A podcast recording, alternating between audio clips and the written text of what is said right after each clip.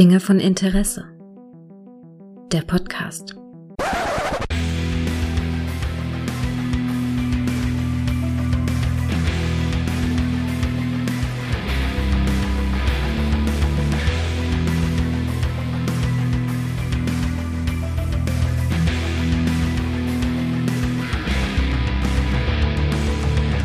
Hallo und herzlich willkommen zu einer neuen Folge von Dinge von Interesse und ein Happy Halloween. Und passend zu Halloween geht es auch heute um einen Horrorfilm zu Halloween und den kann ich natürlich nicht alleine besprechen. Ich brauche da quasi mein Ghostface. Hallo Tilo.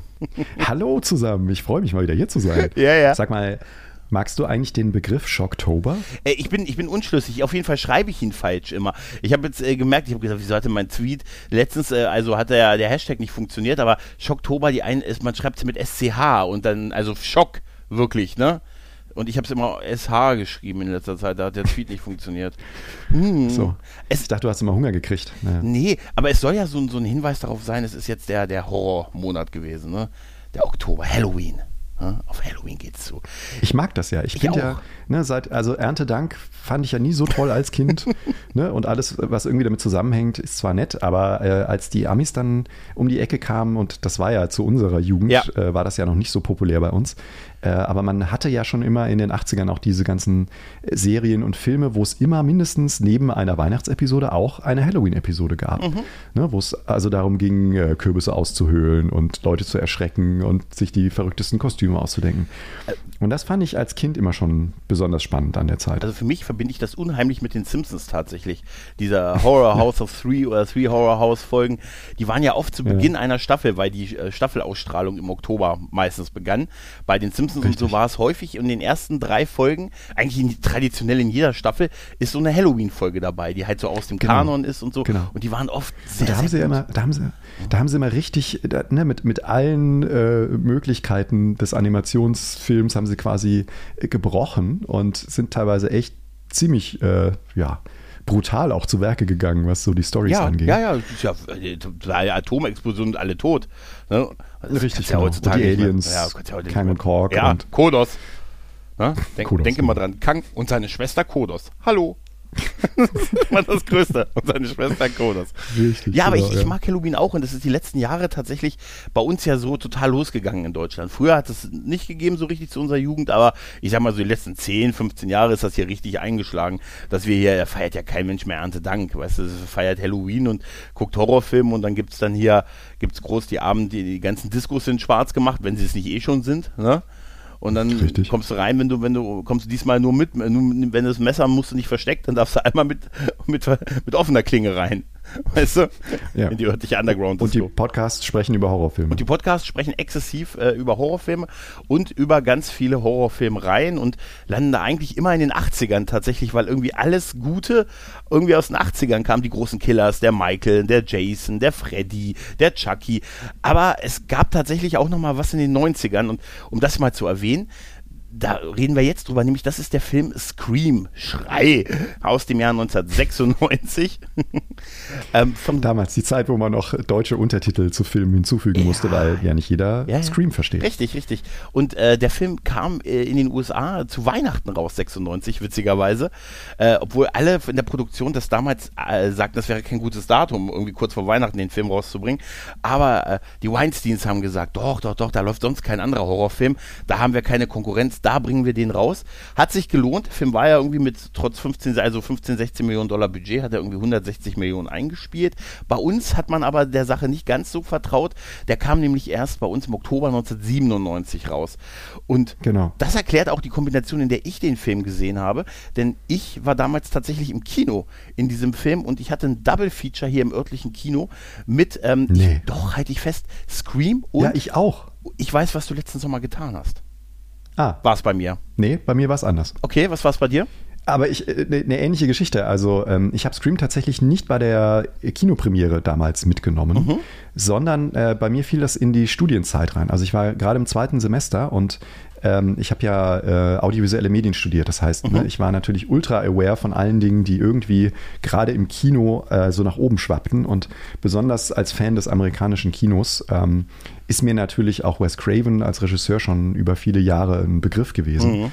Und wenn man, äh, wenn man ihn dann kombiniert wieder mit einer, mit einer Cast aus sehr vielen attraktiven jungen Schauspielern, ähm, ja, dann kann eigentlich nur was Gutes dabei rauskommen. Aber wie gesagt, trotzdem habe ich den zweiten Teil erst auch in einem Double Feature gesehen. Mhm. Äh, umgekehrt nehme ich den ersten mit dem zweiten zusammen. Okay.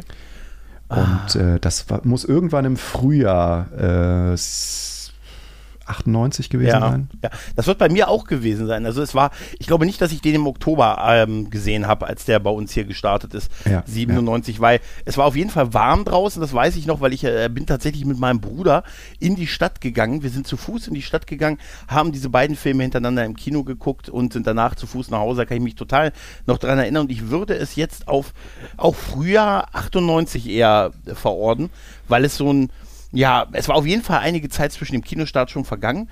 War für mich auch ein bisschen eine Überraschung, der Film. Und die Filme, diese Art von Filmen habe ich sowieso immer geliebt. Slasher und Horrorfilme, was liegt bei uns in der Familie? Weißt du, meine Mutter hat schon, die, schon diese Filme, hat schon gesagt, hier Junge, ne, hier ist der Freddy, das ist der Gregor, Gregor, Freddy, Freddy, Gregor halt, ne? Sinngemäß, nicht so wirklich. Aber sie hat da schon immer eine Affinität zu und deshalb war das bei uns ähm, Horrorfilme, als man dann so ein gewisses Alter hatte, ne, war das dann dann durchaus Ich kann mich noch an einen Abend erinnern, wo ich zum ersten Mal Akte X gesehen habe noch. Hm, oder ja. äh, im Freitag, Friedhof der Kuscheltiere noch so im, hinterm Sofa.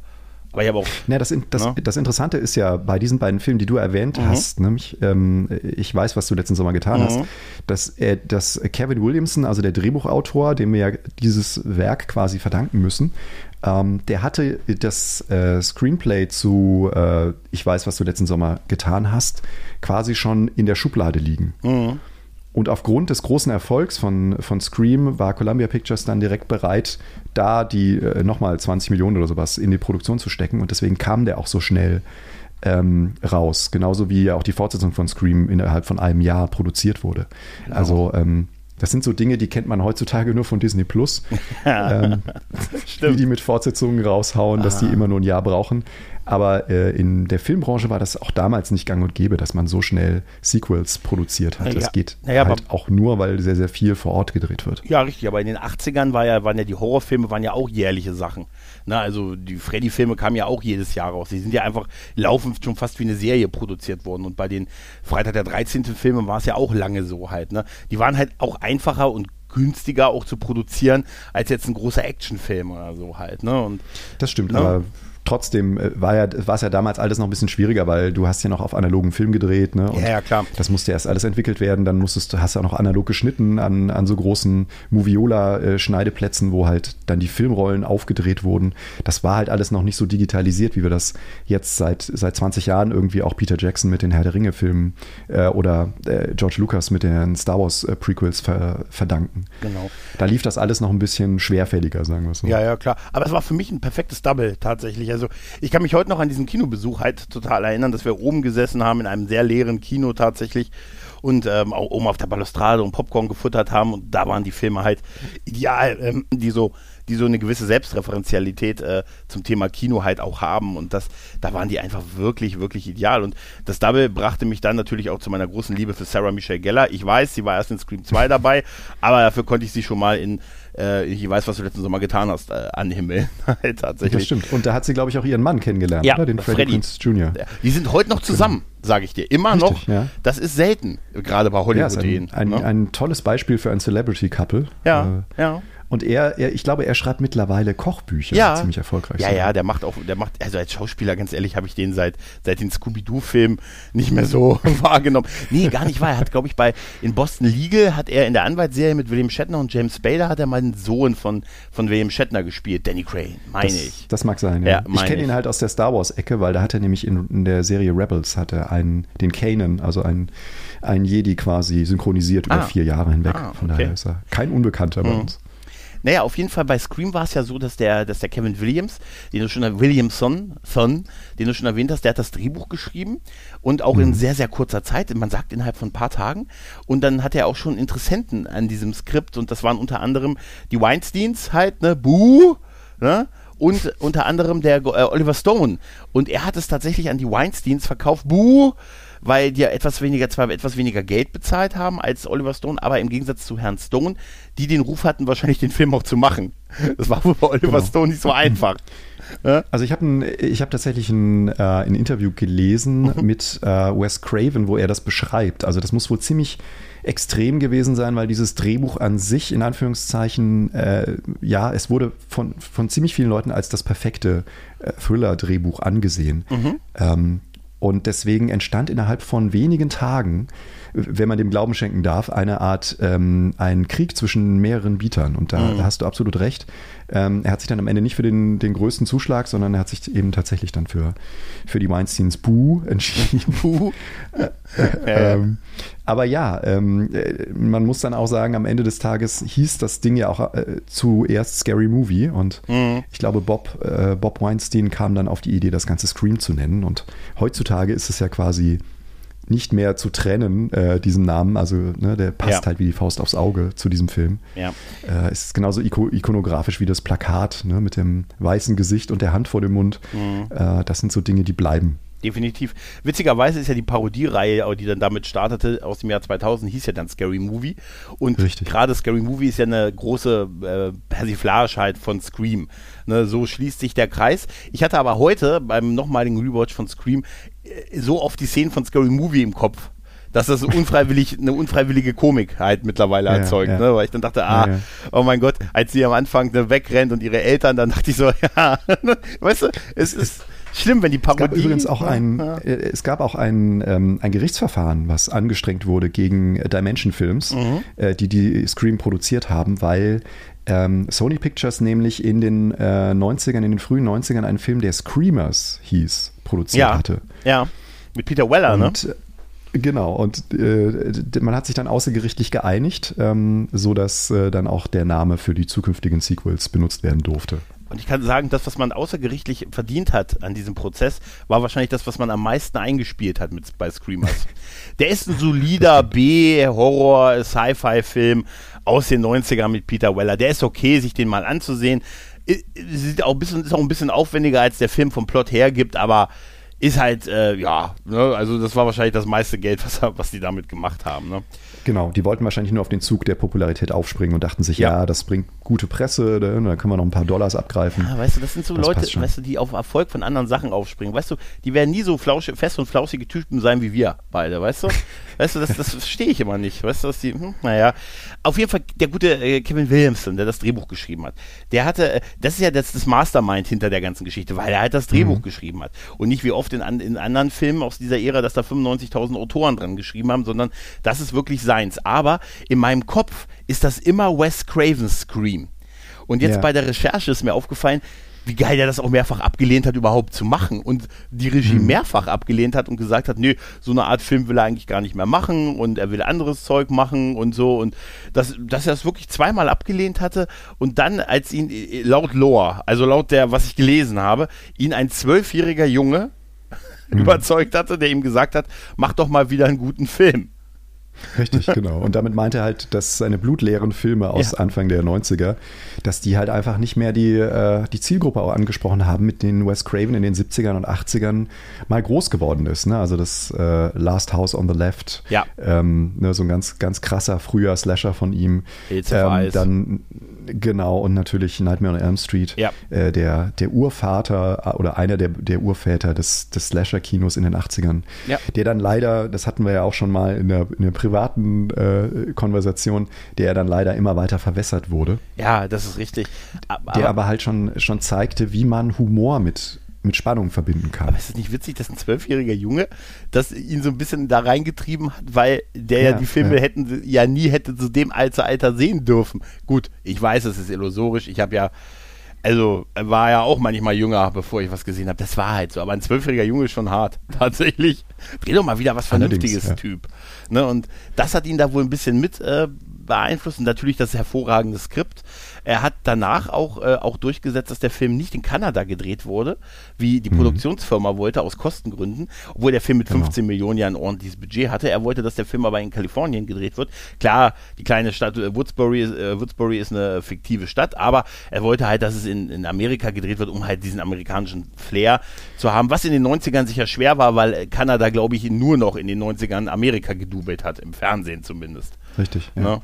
ja und, und äh, das hat das Ganze, die ganze Produktion drei Millionen Dollar teurer gemacht. Und er mhm. hat halt wirklich sein, äh, sein Cloud, wie man im, im Amerikanischen sagen würde, also seine äh, Reputation in die Waagschale geworfen, um das umzusetzen. Und ich finde, man sieht es. Ja. Also jedes von diesen Sets, also diese Häuser, die da vorkommen, ja, ne, ja. ist alles so in Marin County, also so in, um, die, um die Region von nördlich von San Francisco gedreht worden ob das jetzt Petaluma ist oder Santa Rosa, ähm, die, das sind alles wunderschöne Häuser. Ähm, wo, du, wo du immer denkst, boah, die stehen ja bestimmt seit 30, 40 Jahren und manche von denen, die waren halt echt nur zwei, drei Jahre alt. Ähm, aber das gibt diesem Film halt so ne, diese, diese Verankerung in der Realität und ähm, ja, das, das macht, äh, macht Spaß. Ja. Ähm, aber ist es nicht faszinierend, dass das Studio gesagt hat, okay, äh, er wollte ja, er hat ja wirklich mit Ausstieg gedroht, wenn es nicht in den USA gedreht wird, ne? Mhm. Und äh, das war halt irgendwie eine Million oder so, halt auf jeden Fall teurer, die Produktion in den USA, allein nur der Ort. Und ähm, dann, haben die, der, dann wurde wohl auf der hohen, hohen Ebene entschieden, dass man gesagt hat, sein Name ist es uns wert diese Millionen quasi. Richtig, ne? genau, dass man, ja. dass also die Weinsteins werden das genau, gewesen sein. Ne? Ja, ich versuche die einfach nur so zu vergessen so ein bisschen. okay, Dimension-Films. Dimension-Films. Dimension-Films und ähm, ich wollte dich immer buhen, weißt du? Eher Huhn. ne? Nein, und das, das finde ich total faszinierend, dass man durchaus gesagt hat, hey, uns ist der Regisseur durchaus das alleine abseits seiner Gage wert, dass wir ihn auch als Werbeikone haben, was auch zeigt, was Wes Craven, was da sein Name für einen Klang so in dieser, in dieser potenziellen Zielgruppe für diesen Film hatte. Ein Name wie Silberklang. Wes Craven ist ja auch ein super Name.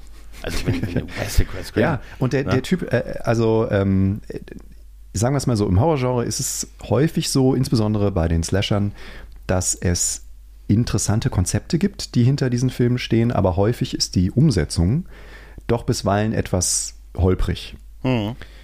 Und äh, Wes Craven äh, hat es, wie ich finde, also er ist genau der Richtige, um diesen ja. den Slasher, der ja damals in den Mitte der 90er quasi auf dem Abstellgleis war. Also ja, keiner wollte tot. mehr mehr Freddy äh, Krüger, ähm, Jason Voorhees oder ähm, Chucky die Mörderpuppe sehen. Das waren alles nur noch Direct-to-DVD-Produktionen, wenn denn mal eine rauskam. Ähm, die, äh, er hat quasi im Alleingang mit Kevin Williamson dafür gesorgt, dass dieses ganze Genre, dieses Subgenre, ähm, wieder mit Leben erfüllt ja, wurde. Und ja. die, die ganzen Filme, wie, wie, wir sie auch gerade schon erwähnt haben, also ich weiß, was du letzten Sommer gemacht hast, und dann gab es noch Urban Legend und ja. alle möglichen oh anderen oh äh, Rip-Offs, äh, die teilweise dann wirklich unterirdisch waren. Aber die, die, sind alle quasi aus den Löchern gekrochen und auch so Filmemacher wie Eli Roth oder sowas, ne, die referenzieren ähm, also der Hostelmacher äh, ja. und, und ähm, Cabin Fever äh, sind so seine großen äh, Werke, in Anführungszeichen, der referenziert auch immer Scream als den Beginn der, äh, der, der Renaissance dieses Slasher-Genres. Genau, und vor allem auch dieses Selbstreferenzielle, was man da reingeguckt hat, ne? dass man auf sich selbst und auf das Genre, äh, äh, dieses Genre des Horrorfilms halt auch äh, referenziert und diese Regeln, die aufgestellt wurden, wo jeder, der sie gehört hat, gedacht hat, ja klar, ja klar, so ist das, ne? In, so, in den Filmen passiert das, ne? Und das, mhm. das war halt so ein bisschen neu, das war noch nicht vierte Wand, aber es war schon so ein, so ein bisschen in dieser Richtung. Und was ich auch. Genau, man hat den Zuschauer trotzdem schon mit ins Boot geholt. Ja, ne? genau. Weil, wenn, wenn sozusagen, das sieht man ja auch in der, in dieser Eröffnungsszene mit Drew Barrymore wunderbar. Mhm. Sie, sie zitiert oder sie kriegt ja dieses Quiz von dem, von dem Killer am Telefon und muss dann quasi aus ihrem Filmwissen schöpfen, um diese Fragen zu beantworten. Ne? Und äh, du hast im Hintergrund immer diesen bläulich äh, drohend leuchtenden Fernseher, ja. ähm, der den Zuschauer sozusagen zeigt, okay, auf der einen Seite seht ihr hier quasi einen Film ne? und auf der anderen Seite äh, geht es aber hier, äh, spreche ich auch zu den Filmnerds und den ja. Leuten, die halt das Genre gut finden. Das ist ja, das ja später wird das ja durch Randy auf, auf die Höhe, auf die Höhe getrieben, wenn er dann Halloween guckt und dann immer mhm. wieder sagt, Mensch, hinter dir, hinter dir, während der Killer hinter ihm ist. Ne, und er, während er quasi Jamie Lee Curtis anschreit, dass sie doch acht, darauf achten soll, hinter ihr ist der Killer, während Ghostface hinter ihm ist, während, äh, während äh, die, der, der, hier der Kameramann und äh, hier und Gail ihn wiederum auf dem Überwachungsvideo sehen. Ne? Also genau, dieses genau. dreh dich um, dreh dich um, dreh dich um. Das ist ja das ist ja, ja dreifach. Das ist die einzige Un Unbeteiligte war Jamie Lee Curtis im Prinzip, weil das abgedreht gewesen ist. Nein, aber da du es gerade erwähnt hast, Drew Barrymore, das ist auch interessant. Sie war mit einer der Gründe, sie war eigentlich für die Rolle der Sidney Prescott geka äh, gecastet worden und war ja ein großer Name. Ne? Hat lange, mhm. Auch da schon eine lange Karriere hinter sich und war halt, äh, man hat gesagt, Drew Barrymore für die Hauptrolle, er ist ja super. Und das war auch mit einer der Gründe, warum Wes Craven den Film auch machen wollte. Einer der Gründe mit. Dann aber sprang mhm. sie ab und sagte, nee, sie möchte doch nicht die Hauptrolle machen, aber sie möchte einfach, sie könnte doch in der Eröffnungsszene dabei sein. Hier Casey Becker.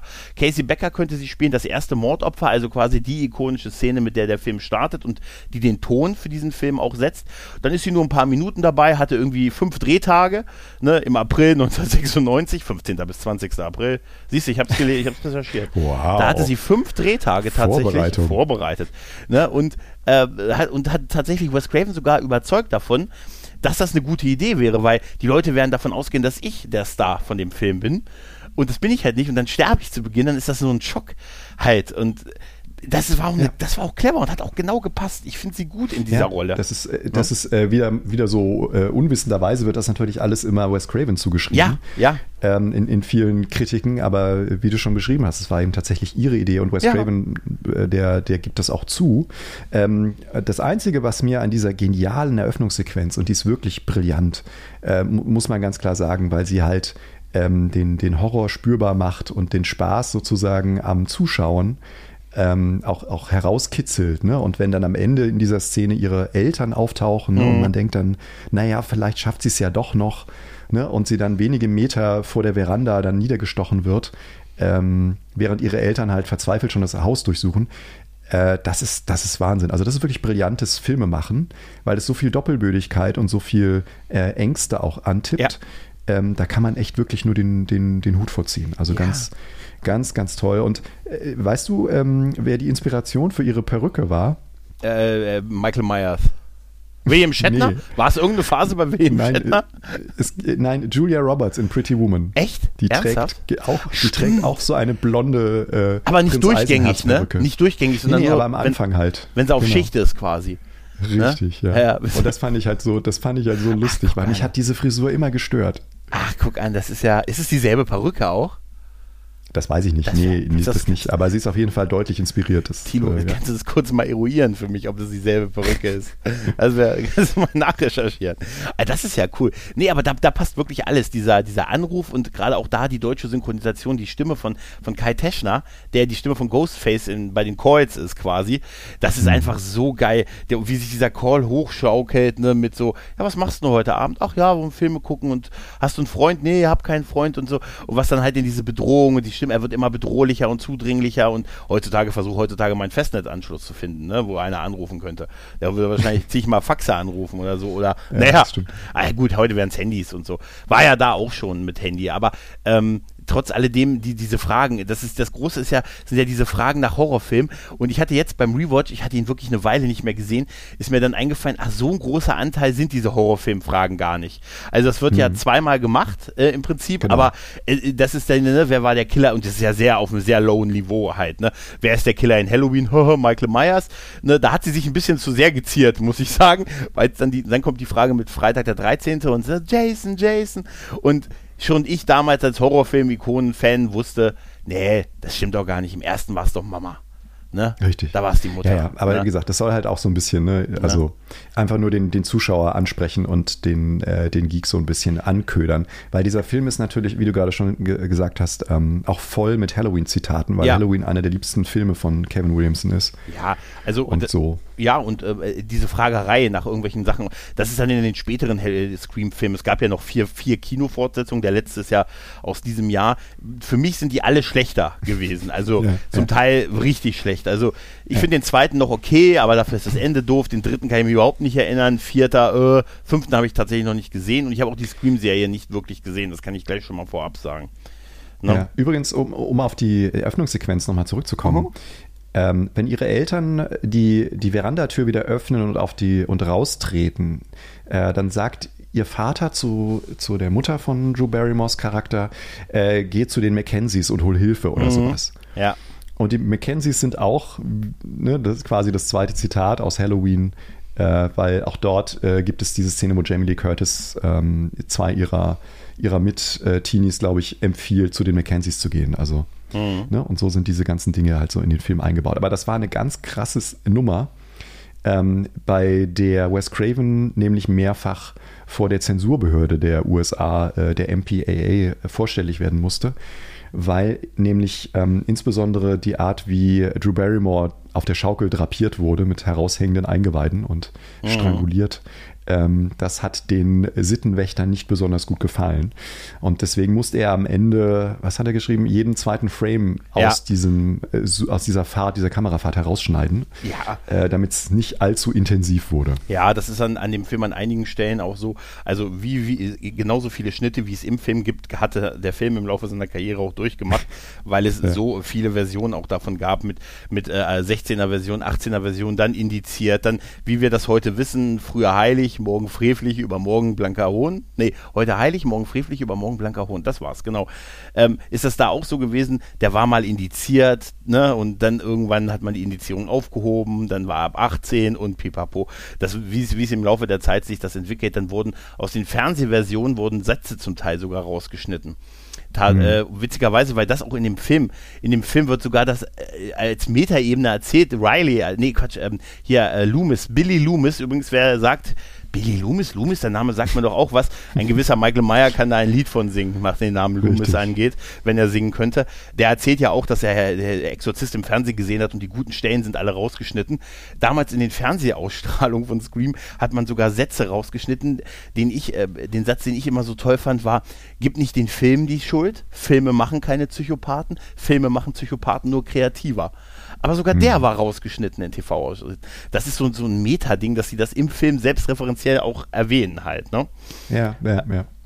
Ähm, ja, diese, diese 16er-Variante und ja. 18er-Variante, ich weiß noch genau, als, als die ersten DVDs erschienen, war das immer ne, die Holy Grail-Geschichte, wenn man dann aus Großbritannien oder sonst woher aus den USA äh, eine DVD ergattern konnte, die dann ungeschnitten war, weil in Deutschland ne, war das halt gang und gäbe, einfach in den 80er, 90ern, ja, nicht ja, nur für Fernsehausstrahlungen, sondern halt auch für tatsächliche Veröffentlichungen ähm, auf dem Ladentisch sozusagen auch hier die, die Schere anzusetzen. Und naja, gut in gewisser Weise ne, kann man sowas immer nachvollziehen, wenn es um Jugendschutz geht, aber äh, manchmal ist es dann, wenn du, wie du schon beschrieben hast, wenn es um einzelne Sätze geht, äh, ist die Gefahr, da ich, dass das jemals als, als Imitation nimmt, äh, ist ziemlich, ziemlich gering. Aber ja. wie gesagt, leider, leider hat ja auch dieser Film Imitationen nicht nur äh, kreativer Natur im Kino hervorgebracht, sondern äh, er hat eben auch diverse Teenager dazu äh, verleitet, im späteren äh, Morde zu begehen. Und das war natürlich ja, kein, kein gutes, äh, keine gute Promo für diese, nee, für diese weitere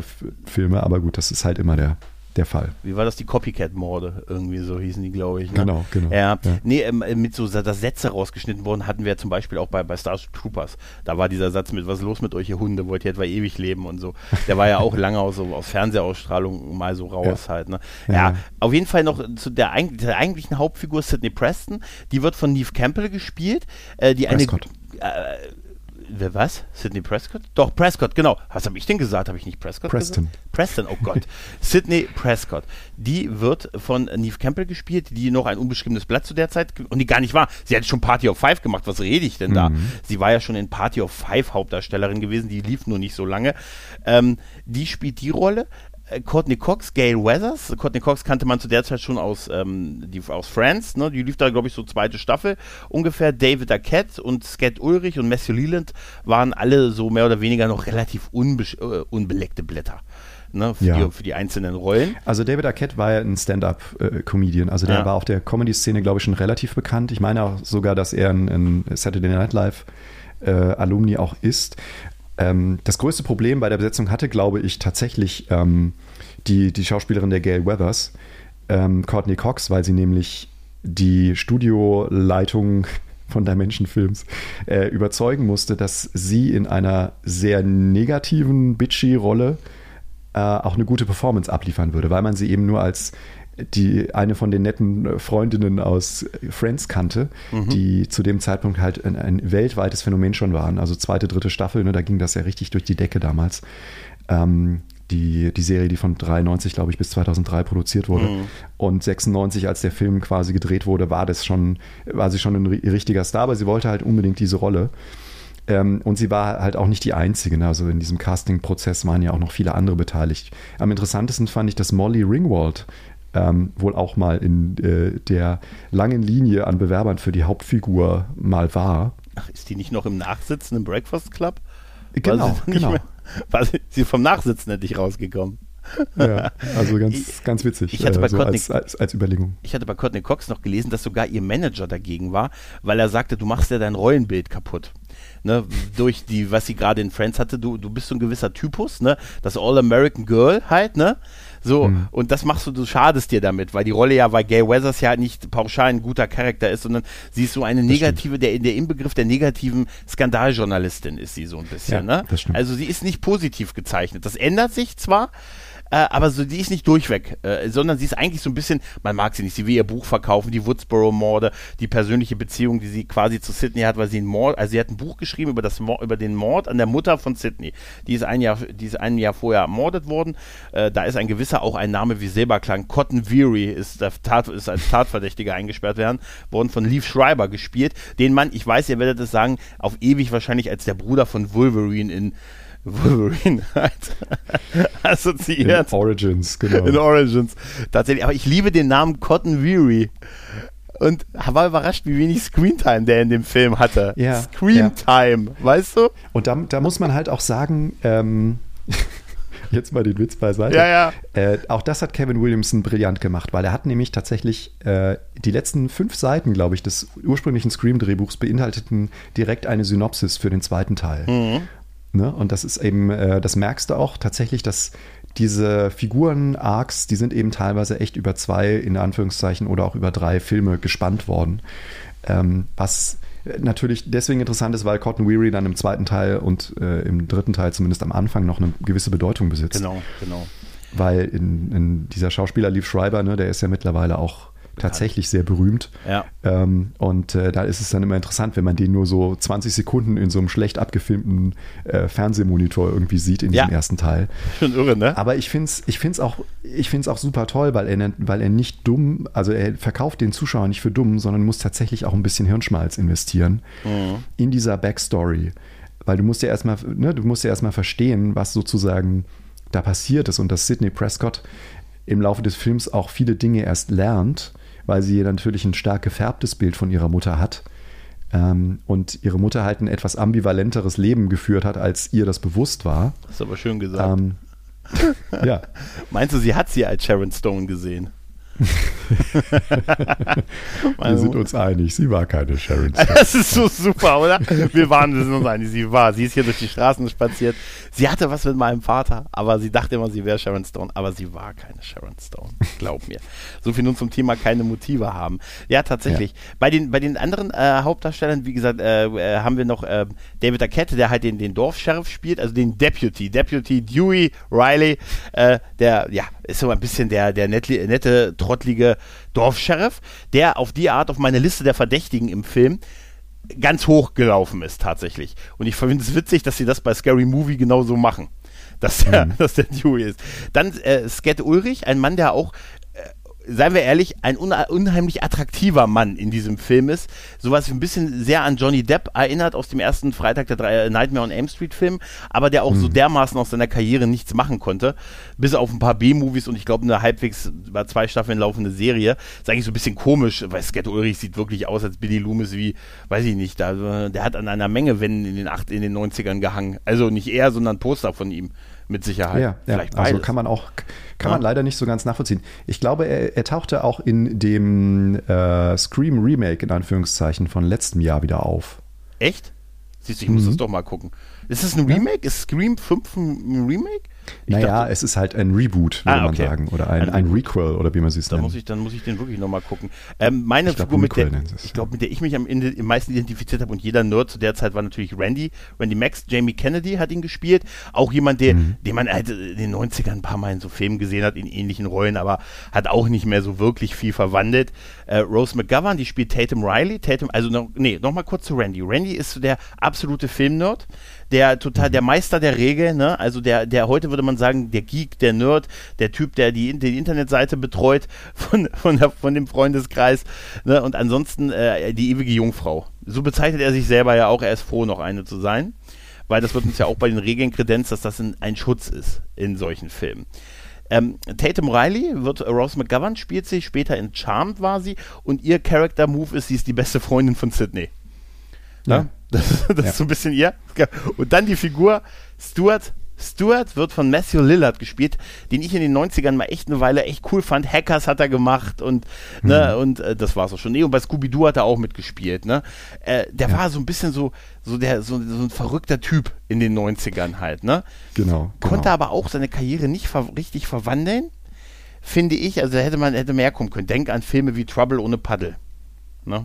Aber das Beste ist natürlich, natürlich Hackers. Gestern erst gesehen, ja. Und denk dran, nee, Hack the äh, Planet. Und er ist tatsächlich äh, entdeckt worden, äh, wie man es immer so klischeehaft hat, damals so bei Harrison Ford auch, äh, so auf dem Flur von einem ja. Castingbüro, wo er seine Freundin begleitet hat. Ähm, und dann meinte halt die Castingdirektorin von Scream, ja, er soll doch mal kurz vorsprechen, er hätte irgendwie was. Und dann hat er halt total durchgedreht, weil ich meine, seine Performance in diesem Film ist ja wirklich echt hart. Also das Parodie. ist ja schon comichaft. Ja. Also er, er passt auch perfekt in den Scooby-Doo-Film. Mhm, komplett. Genau, und äh, ja, also da, da greift er schon in die Vollen, äh, wobei die ja alle nicht sehr subtil sind, außer vielleicht jetzt eben äh, äh Neve Campbell. Ähm, aber ja, also das macht schon richtig Laune, den, äh, den zuzuhören. Und ähm, direkt an, im Anschluss, um wieder zum Film zurückzukehren, gibt es ja diese Szene auf dem Campus, ne? Mhm. wo die, unsere Freunde, unsere Hauptfiguren sich treffen und dann über den, äh, den Mord am letzten Abend, der ja brandheiß durch die Medien gegangen ist gerade, mhm. sprechen. Und ähm, in, in diesem Gespräch wird es doch teilweise sehr deftig, was die, die grafische Brutalität angeht. Und mhm. äh, da kann man auch immer so eine kleine Anekdote über den Filmdreh erzählen, weil nämlich ähm, als dieser, äh, der Film entstanden ist, wollte man ursprünglich in einer echten Highschool drehen, nämlich in Santa Rosa, in der Highschool der dort Ansässigen. Und ähm, bis wenige Wochen vor dem Drehbeginn war eigentlich alles in trockenen Tüchern. Also die, ne, der Stadtrat freute sich darüber, dass halt durch die Crew zusätzliche Dollar in, in die Gastronomie bzw. die Hotellerie auch gespült werden sollte. Und relativ kurz vor Schluss hat als äh, quasi diesem dem Entscheidungsboard, von, was aus fünf Personen bestand, von dieser Santa Rosa High School, ähm, den, den wurde ein Drehbuch in die Hände gespült, weil sie das verlangt hatten. Und ähm, die haben sich dann extrem darüber aufgeregt, zum einen, dass halt ein sehr hoher äh, Grad an Gewalt in diesem Drehbuch vorkommt. Die haben den, den, äh, den Humoraspekt nicht verstanden. Aber das, ein, das hauptsächliche Argument war, dass sich eben äh, ne, auf dem Vorplatz von ihrer Schule sozusagen diese Figuren über Ausweidungen und Organe unterhalten, mhm. die man in irgendwelchen Postfächern dann findet. Und ähm, das war der Grund, weswegen das direkt, also zwei, drei Wochen vor Drehbeginn, abgelehnt wurde. Mhm. Und das veranlasste Wes Craven dann dazu, wenn man Lust hat, kann man das mal nachlesen, im Nachspann des Films reinzuschreiben, äh, wir bedanken uns nicht beim Entscheidungsboard von der Santa Rosa High School, so in dicken Lettern, steht tatsächlich mhm, im Abspann. Stimmt, steht wirklich da. Ja. Ähm, total lustig. Und dann musste man halt relativ schnell äh, in einer benachbarten Stadt, in Petaluma war es, glaube ich, musste man einen alten Community Center, also das ist sowas wie ein Gemeindezentrum, umfunktionieren äh, und hat dann quasi die Fassade ne, der, der Schule, wo halt Woodsboro High draufsteht, das hat man da aufgebaut und dann hat man in die Gänge hat man halt noch so ein paar äh, Spinde reingestellt und schon hatte man also die ideale Highschool-Attrappe. Witzigerweise wäre die Parodie von, auf diese Reihe, also Scary Movie aus dem Jahr 2000, die hätte man da drehen können tatsächlich. Weil das mhm. war eigentlich das, was sie erwartet hatten, ne? eine Parodie auf das Ganze. Ja? Genau, sie hatten ja. mit einer Komödie gerechnet, aber eben nicht mit einem, äh, einem Hybrid-Slasher sozusagen. Ich möchte mal kurz über die Pärchen reden. Wir haben ja Sydney und Billy, ne, die zusammen sind, auch obwohl ihre Beziehung so ein bisschen durch die FSK-Ränge durchgeht, weißt du, erst 12, dann, ja, sie haben mit 18 angefangen, dann ist auf 16 runter und zuletzt ab 12. Aber Stuart und Tatum, ne, sind ja auch zusammen. Und ich sag dir eins, im wahren Leben wären die nie zusammen. Meine ja. Prediction. Die wären ja. niemals mit Tatum, also äh, die wären niemals mit Und er war Stewart. ja vorher mit Casey zusammen. Ja, das ist auch sowas. Wie geil uns Messi Lillard als der totale Frauentyp da dargestellt wird. Das ist äh, mit, übrigens, sie haben auch was sie was sie haben, ist ja auch so alles so diese Teenager dieser Zynismus, den man so als Teenager hat, ne, wo, wo dann so gesagt, Mensch, hast du mitgekriegt, Casey Becker ist gestern mit ihrem Freund, dessen Namen ich immer wieder vergesse, irgendein Steven, glaube ich. Ähm, mm, Steve, ja. Steve äh, ist sie brutal getötet worden und wie geil Sidney sagt, neben der sitze ich doch in Mathe. Ne? Und ja. wie geil Tatum sagt, ja, jetzt nicht mehr. ne, also ist, das ist so dieser typische ja. Schulzynismus, der ehrlich gesagt, man, man, es ist immer so, man sieht einfach, dass die Darsteller ein paar Jahre zu alt sind, um Highschool-Kids zu spielen. Ne? Das stimmt. Es geht zwar noch, aber es ist äh, tendenziell denkt man immer so, hm. weil das führt mich bei Kevin Williamson, äh, übrigens für, den, für das der Mann außer Scream noch berühmt ist, ist, er ist der Schöpfer von Dawson's Creek. Ja? Richtig. Und bei Dawson's Creek verbinde ich auf immer, auf ewig mit Dan Vanderbeek und das Einsteigen durchs Fenster. Ne? Das ist ja immer, ne, was ja. einfach so, wie als wir beide als Katie Holmes. Als, ja. ja. als gestandene Männer wissen, es ist überhaupt kein Problem, bei Frauen übers Fenster in die, in die Wohnzimmer einzusteigen. Das kommt immer gut an. Hm? Und äh, was ich an, hast du, bist du ein Dawson's Creek Gucker gewesen? Ja, ich habe die Serie geliebt. Ich habe sie Echt? erst später entdeckt, aber ich bin jemand, ich konnte mit dieser, dieser All-Amerikaner-Nostalgie äh, wahnsinnig viel anfangen. Und für mich war es halt auch immer so, äh, Dawson, ne, der der Regisseur werden wollte. Mhm. Ähm, das war natürlich mein Herzenswunsch auch als, als Teenager und heranwachsender Erwachsener. Ähm, ja, das, das hat mich schon geprägt, ja. ja. Ich habe, äh, für mich ist Dawson's Creek immer dieses I wanna know to be night, to be over. Nein, äh, das Intro, das Fenstern, wie wenn man in Bayern sagen würde, ne? Das ja, Fenster. Fenster. Und ich habe, womit ich bei der Serie nie warm geworden bin, ist, dass wir Mitte 20-Jährige sehen, die 16-Jährige spielen, die sich anhören wie 30-Jährige. Weil das finde ich ja. äh, wirklich, dieses, diese hochtrabenden Gespräche über Beziehungen und über das Leben an sich und den, wie man sich entwickelt und, äh, und dann alles mit der Metafilmebene, das wirkt wie, ich sehe quasi den Weinschwenker bei den Uni-Studenten, die das schreiben. Weißt du? Das ist wirklich Mitte 20-Jährige, die 16-Jährige spielen, die sich für 35-Jährige ja, ja. anhören. Du, das, weißt du? das äh, nehme ich dir absolut ab. Ähm, Finde ich aber bei Scream jetzt nicht ganz so problematisch. Nee, nein, nein, überhaupt weil nicht. Die ja eben auch, äh, die haben ja auch alle oder sehr viele von denen haben halt irgendwo ein Trauma, das sie versuchen nein. zu verarbeiten. Ja, ja. Ne? Ich meine es wirklich äh, auf Dawson's Creek bezogen. Ja. ist, ich will ja die Serie nicht madig machen, keine Sorgen. Ja, ja, aber das Problem hatte man in den 90ern äh, oder in, in den 2000ern auch sehr häufig, dass, es, mhm. dass Kindercharaktere immer viel zu intelligent sind. Ähm, und die halt Weisheiten von sich geben oder analytisch vorgehen, äh, ja, wie, wie, das in dem Alter halt einfach kein einziges Kind zurande bringt. Oder vielleicht Stephen Hawking oder so. Ja, ich kann dir da eine Prinzessin, von einer Prinzessin berichten. eine, eine Prinzessin Leia, die ist auch sehr weise für ihr Alter. Ne? Ja. ja. aber diese Szenen, ähm, Billy Loomis ne, und, und äh, äh Sydney, das ist, äh, bei, die, die, große Frage ist ja, wer ist, denn, wer ist nun dieser Mörder? Ne? das ist ja im Prinzip, die, man, man redet ja quasi mit bei dem Film halt. Ne? Und alles deutet am Anfang so extrem auf Billy Loomis hin, das ist schon, das ist schon absurd. Ne? Und als er dann auch relativ schnell ja verhaftet wird, äh, denkt man sich, okay, es ist einfach zu naheliegend. Ne? Also hast du bei dem Film mitgeraten? Also hattest du verfaved, wärst du auf das Ende gekommen quasi? Wär's Nein, natürlich nicht. Ne? Nein, also Spoiler Alert.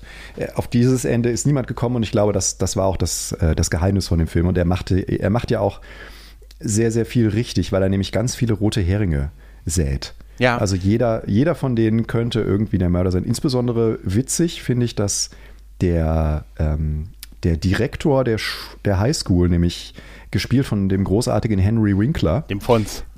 Dem Fons, genau, ja. aus Happy Days. Ja. Ähm, der ja extra namentlich nicht erwähnt wurde, weder im Marketing noch im, im Vorspann, weil er nämlich, ähm, weil Wes Craven nicht wollte, dass sozusagen das Interesse auf ihn fokussiert wird. Aber er hat ja eine fantastische Rolle ähm, als, als Direx, der dann quasi auch relativ schnell ins Jenseits befördert wird aber er spielt die mit, mit so einer äh, kleinen, bösartigen äh, Teuflichkeit, finde ich. Mhm. Ähm, äh, weil man, äh, er spielt ja dann mit dieser Maske auch herum ne, und äh, schüchtert zwei von den Schülern ein, die halt in einem Kostüm durch die Schule gegeistert sind und andere Schüler erschreckt haben, indem er vor ihren Gesichtern mit so einer Schere herumfuchtelt. Ne? wo du dann auch denkst, hm, könnte das vielleicht auch der Killer sein? Ähm, und witzig ist, es gibt diese Szene, wo er ähm, in, in, in seinem Büro sitzt und seinen Wandschrank öffnet und da hängt dann quasi auch diese Lederjacke von Fons. Mhm. Ähm, so im Hintergrund für die Easter Egg-Sucher.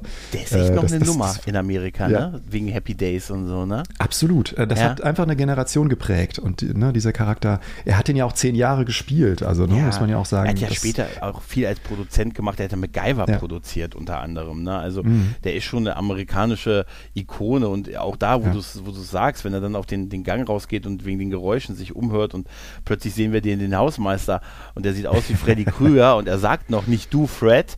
Ne? Ja. Und der wird gespielt von Wes Craven. Ja. das ist so geil. Wes Craven äh, in so einem Freddy-Kostüm als, Haus, als, äh, als Hausmeister. Ist das nicht großartig, oder? Ja, ist das, das fand toll? ich ein, ein, sehr schönes Cameo. Und vor allen Dingen dann noch als, als Rose McGowan, ne, die, die Schwester von Dewey, als die zu Dewey in der ersten Szene sagt, äh, selbst der Hausmeister ist dein Vorgesetzter. Mhm ähm, hat sie ja sogar bis zum gewissen Grad auch recht, weil Wes Craven ja der Regisseur des Films ist. Oh, also, das ist gut. Das ist gut. da ja, ist Dew, noch Dew viel ist, mehr Meter drin. Dewey ist sowieso super, weil er sich so ein bisschen, er ist ja nur so ein, so ein, er ist ja so ein Hilfs-Sheriff, also er ist ja schon, sehr, er ist noch sehr jung, sehr unerfahren, wohnt halt noch zu Hause auch äh, und äh, geil sagen, ja, Sidney wird heute Nacht bei uns schlafen. Hast du das mit Mom schon abgesprochen?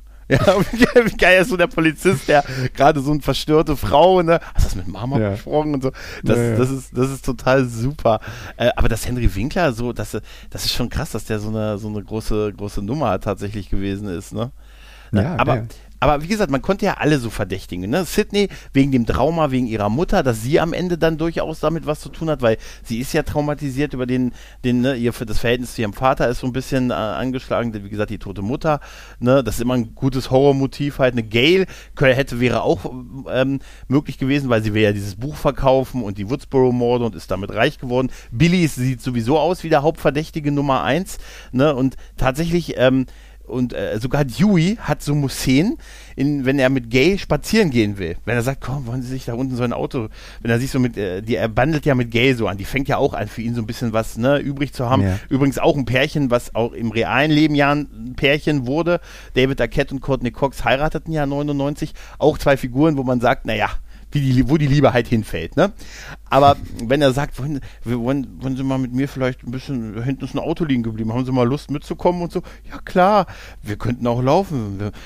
Und dann hält er sich noch so die Taschenlampe ans Gesicht und sagt immer, ja, wie, wie, geil der Film immer wieder so, auch jetzt beim x Mal sehen, dass man denkt, der könnte, der, nein, der ist es jetzt. Doch, der ist es. Ja, und ne? nicht, nur, nicht, nicht nur die, sondern auch äh, sogar den Polizeichef, also den Vorgesetzten von Dewey. Mhm da gibt es diese Szene, wo die beiden zusammen draußen stehen und er, äh, er imitiert so sehr, sehr, seinen Vorgesetzten, weil er dieses rosane Erdbeereis isst, während sein, sein äh, Chef äh, eine Zigarette raucht. Und ganz am Ende ähm, wirft er die Zigarette auf den Boden und tritt sie mit seinem Stiefel aus. Und mhm. diesen, den Stiefel hat man vermeintlich schon auf der Highschool-Toilette gesehen. Mhm. Ähm, ne, als äh, Neve Campbell irgendwie eine ihrer Attacken aushalten muss. Ähm, und äh, das macht der Film sehr, sehr intelligent, weil er immer äh, einen ständig auf, äh, auf Hab-Acht-Stellung lässt, weil man nie genau weiß, wer ist denn jetzt eigentlich der Killer. Und dadurch, dass sie ja Billy Loomis sozusagen direkt als einen der ersten schon in Anführungszeichen ausschließen, ähm, ja, äh, kommt man natürlich auch nicht drauf bis zum großen Finale wo, Billy Loomis halt so perfekt ist, weil auch bei der Szene, wo er dann bei ihr fenstert und, und die beiden, die diesen cheesy Disku Diskussion, also diese etwas cheesy, diesen Gespräch miteinander führen mit unsere Beziehungen sind wie Horrorfilme, ne, die im Fernsehen laufen. Wir haben erst heiß angefangen, dann wird es immer lower und jetzt machen wir ein bisschen knutschen, ein bisschen rum, aber viel mehr geht nicht. Dann als ehemals selbst 16-, 17-Jähriger kann ich dir sagen, genau so läuft das ab. Ne? Also da wird, da wird nicht, ne? Äh, wird über der Decke. Hände bleiben über der Decke. Das ist Standardvorgehen halt. Ne? Aber hm. sogar da, als die beiden da knutschen, wird im Hintergrund Fear the Reaper gespielt. Ja, genau. Don't halt Fear the so Reaper. Slow Country Version. Ja, deshalb merkt man es auch nicht. Deshalb, ich, mu hm. ich muss ganz ehrlich sagen, ich hatte das gelesen dass es äh, Don't Fear the Reaper im Hintergrund gespielt wird und habe mir die Szene als ich, äh, darauf geachtet und dachte, guck an, das ist mir nie aufgefallen, dass da Don't Fear the Reaper so leise in so einer anderen Version, die auch sehr gut ist, gespielt wird. Ja, Wie klar. schön unterbewusst das äh, suggerieren soll halt, ne? Hm. Ähm, auch, auch Randy könnte es sein, hätte der Mörder sein können, der, der Filmtyp, der das vielleicht jetzt mal im realen Leben ausprobieren möchte, diese Horrorreihen. Der einzige, den ich nicht auf dem Schirm hatte, war Stuart. Stuart war wirklich der einzige, der so überdreht wie der ist.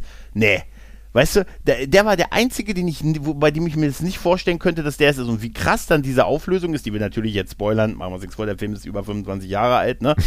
Dass es am Ende der Nummer 1 Verdächtige ist, nämlich Billy Loomis und Stuart im Doppelpack. Und Richtig. wie geil diese Auflösung ist, den Verdächtigen vom Anfang, auf den alles hingedeutet hat, ist es jetzt wirklich der, den man überhaupt nicht auf dem Schirm hat und man hat ja immer nur nach einem Killer gesucht. Es, der und es, es erklärt halt auch, es erklärt halt auch diese ganzen Logiklöcher, die man dem Film ja. natürlich auch bewusst immer äh, vorweisen könnte.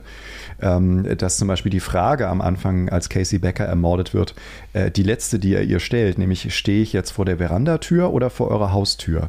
Ja dass, dass die ne, am Ende des Tages sich dann auch wunderbar dadurch einfach beantworten lässt, weil es einfach zwei Killer sind. Ja. Und wenn ja. Äh, der eine ihn nicht gekriegt hätte, dann hätte ihn eben der, die andere gekriegt. Also, Und es ist das Geile, Killer, diese, gerade diese Art von Killer leben von diesem Gefühl der Übernatürlichkeit. Ne, so wie mhm. Jason, der einfach trotz langsam gehen dich eingeholt hat und so. Ne? Und das ist mit einer Person halt schwierig. Aber dieses Gefühl von Übernatürlichkeit für eine Person ist es, eine zweite Person zu haben. Richtig, das richtig, ist eigentlich ja. total, das ist wirklich genial, weil man ja immer, weil diese, diese Killer immer ja schon davon leben, dass sie einfach da auftauchen, wo man nicht mit rechnet. Ne? Gut, das kann auch in Jumpscares dann äh, ne, so ein bisschen zu exzessiv gelebt werden, aber in dem Film ist es überhaupt nicht so. Ne? Es ist total ja, die, die Musik, gemacht. Die Musik tut schon ihr, ihr Übriges, um, äh, um auch eine, eine, unheilvolle Atmosphäre zu generieren. Und gerade ähm, am Anfang, als ähm, äh, Neve Campbell sozusagen sich zurückzieht und diesen Mittagsschlaf macht und dann den ersten Telefonanruf des Killers bekommt ähm, und dann quasi auch in ihrem eigenen Haus angegriffen wird. Ähm, da arbeitet die Musik schon so, dass du teilweise, ne, wenn, wenn sie halt irgendwie einen Schrank öffnet oder so, dass dann so ein Crescendo im Orchester stattfindet und dann passiert mhm. aber nichts. Ne? Und dann wird es wieder ruhiger und dann klingelt irgendwann das Telefon, dann entwickelt sich das Gespräch zwischen den beiden, dieses Katz-und-Maus-Spiel. Und dann gibt es ja diesen Moment, wo sie auf die Veranda tritt, ne? Und wo du dann denkst, als Zuschauer, ich habe das ja im Kino damals erlebt, auch wenn es nicht mehr ne, die Erstausstrahlung war, ähm, wo die Leute dann halt wirklich mitgehen und sagen, geh nicht auf die Veranda. Ja.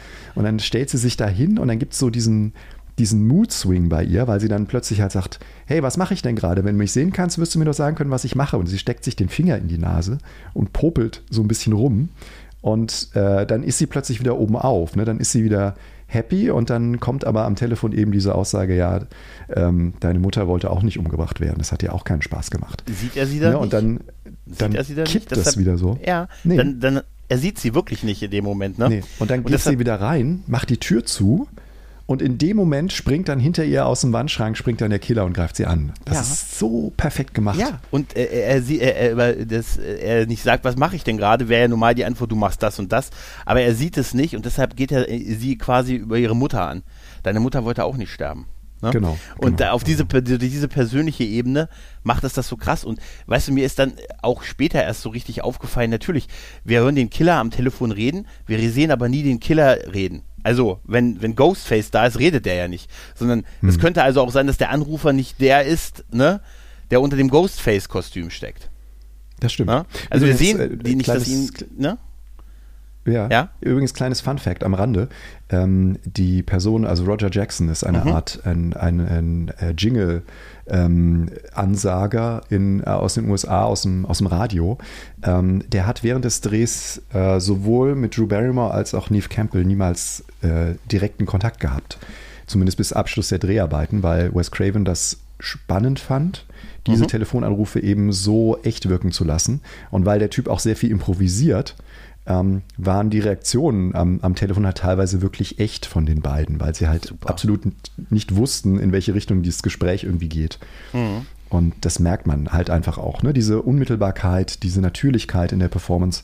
Ähm, und gerade bei Neve Campbell ne, immer dieses unschuldige, verletzliche und ja. auf der anderen Seite dann aber auch diese Stärke, die sie dann in sich findet im, im Verlauf des Films. Ähm, das ist schon ein richtig tolles Schauspiel. Definitiv.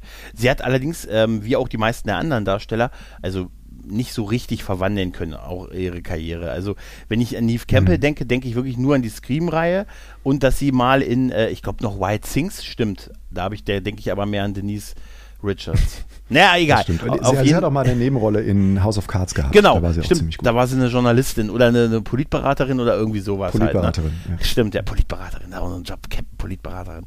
Nee, stimmt. Ansonsten ist sie halt so, das irgendwie so ein bisschen auch auf der Final Girl-Geschichte hängen geblieben als äh, bei, bei Scream. Und das finde ich ein bisschen schade, weil ich assoziiere sie wirklich nur mit, mit Sidney Prescott tatsächlich und ich, ich glaube, da wäre auch ein noch, noch mehr drin gewesen. Also sie ist anscheinend dann sehr, mir fallen auch andere Sachen mit ihr auch fast gar nicht ein, was sie, was sie mhm. gemacht hat. Und da konnte sie jetzt auch so ähnlich wie, ja, vielleicht nicht gut, Skat Ulrich, Matthew Lillard, Rose McGovern, aber gut, bei Rose McGovern sind noch andere schlimme Dinge passiert, warum ihre Karriere äh, irgendwann so ein bisschen gefreezed hat, ne? Buh, Weinsteins Buh. Ne? Aber ähm, da ist, das, ist sie auch so ein bisschen in der Linie der Leute, wo man sagte, nach dem Film und nach der Performance und der Sache hätte da viel mehr kommen müssen. Ein richtig großer Durchbruch, ja, weißt du? Und ja, es tut einem immer leid. Ja. Ne, weil man denkt halt immer, so ein, so ein großer Erfolg, ähm, der, äh, der schwappt dann sozusagen über und führt dann auch zu sehr viel weiteren Karrieren, die halt irgendwie abheben. Aber die wenigsten haben es tatsächlich geschafft. Sie sind halt ja. irgendwie so hängen geblieben auf dieser ja. Schiene. Man, man und äh, Typecasting, ja.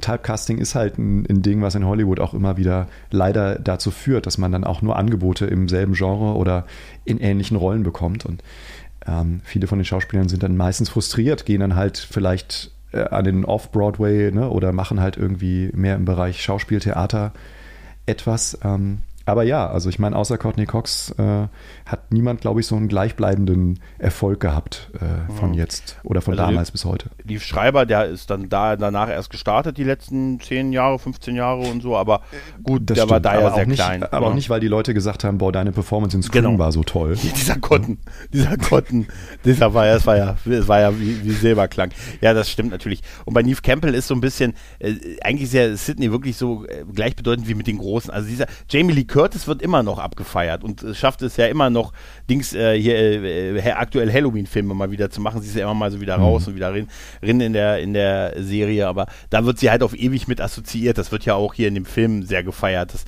so Halloween und so und klar, weil es so das erste in dieser Richtung war. Ich weiß, Psycho gab es vorher und so, aber trotz alledem ist dann Psycho für diese Art äh, Halloween für diese Slasher-Filme schon so die Geburtsstunde halt gewesen. Und bei Absolut. ihr ist es so ein bisschen, bisschen schade halt, ja. ne? Ist auch traurig, weil sie ja in dem, in dem nächsten Scream, äh, in der Fortsetzung des äh, Requels, wie es so schön heißt, also Reboot-Sequel, ähm, wird sie eben nicht mehr dabei sein, weil man sie Geld, für ne? billig einkaufen wollte. Es ist unglaublich, oder? Es ist, es ist echt, was ist das für eine Wertschätzung halt auch, ne? Ja. Hm. Naja, also auf jeden Fall ist das mit ihre Darstellung erinnert mich, oder da haben wir auch an anderer Stelle schon mal drüber gesprochen, um nochmal auf, an, auf die andere, das andere Werk von Wes Craven zu gehen, Nightmare on Elm Street. Da gab es ja auch mal eine Hauptdarstellerin, ne, von den ersten Filmen, ne, und das war ja Heather Langenkamp. Heather, mhm. Heather Langenkamp. Und eine gewisse Ähnlichkeit zwischen beiden ist schon da, oder? Vom Typus. Ja, vielleicht von der Frisur jetzt nicht so, aber das ja. ist natürlich immer dem Jahrzehnt geschuldet. Ja, ja. Äh, vom Typus her ja, wobei tatsächlich Neve Campbell ist halt einfach ne, die Schauspielerin der Wahl. Da muss man gar nicht drüber diskutieren. Also Heather Langenkamp, äh, so, so cute sie auch ist, aber die kann halt einfach nicht so toll schauspielern. Ähm, und äh, ja, wie gesagt, äh, die Ähnlichkeiten, auch wenn Wes Craven das immer abgestritten hat, wie du schon sagtest, auch zu Skeet Ulrich und Johnny Depp, die sind einfach da, die kann man auch nicht wegdiskutieren. Ähm, aber äh, wie gesagt, die, ähm, den Einfluss, den Nightmare on Elm Street natürlich gehabt hat in den, in den 80ern, ähm, der auch die Intelligenz äh, von Wes Craven zeigt, ist das psychologische Element. Und ich glaube, mhm. ähm, er ist deswegen auch der richtige Regisseur für Scream gewesen, weil er nämlich genau weiß, ähm, wie er Verletzlichkeit in wenigen Sätzen in, in der Szene halt wunderbar äh, aus seinen Schauspielern herauskitzeln kann. Und er, er hat ja tatsächlich auch einen ein äh, Psychologiegrad, glaube ich. Also ich weiß nicht, ob er promoviert ist, aber auf jeden Fall hat er einen, einen Master äh, in dem Fach. Das heißt, das ist schon alles auch irgendwo nicht ganz unfundiert, ähm, was er da so macht. Und dieses Spiel, was natürlich in Nightmare on Elm Street auf die Spitze getrieben ist, mit dem Boogeyman, der aus den Träumen äh, sozusagen aktiv wird und die Leute umbringt, äh, wenn sie schlafen gehen.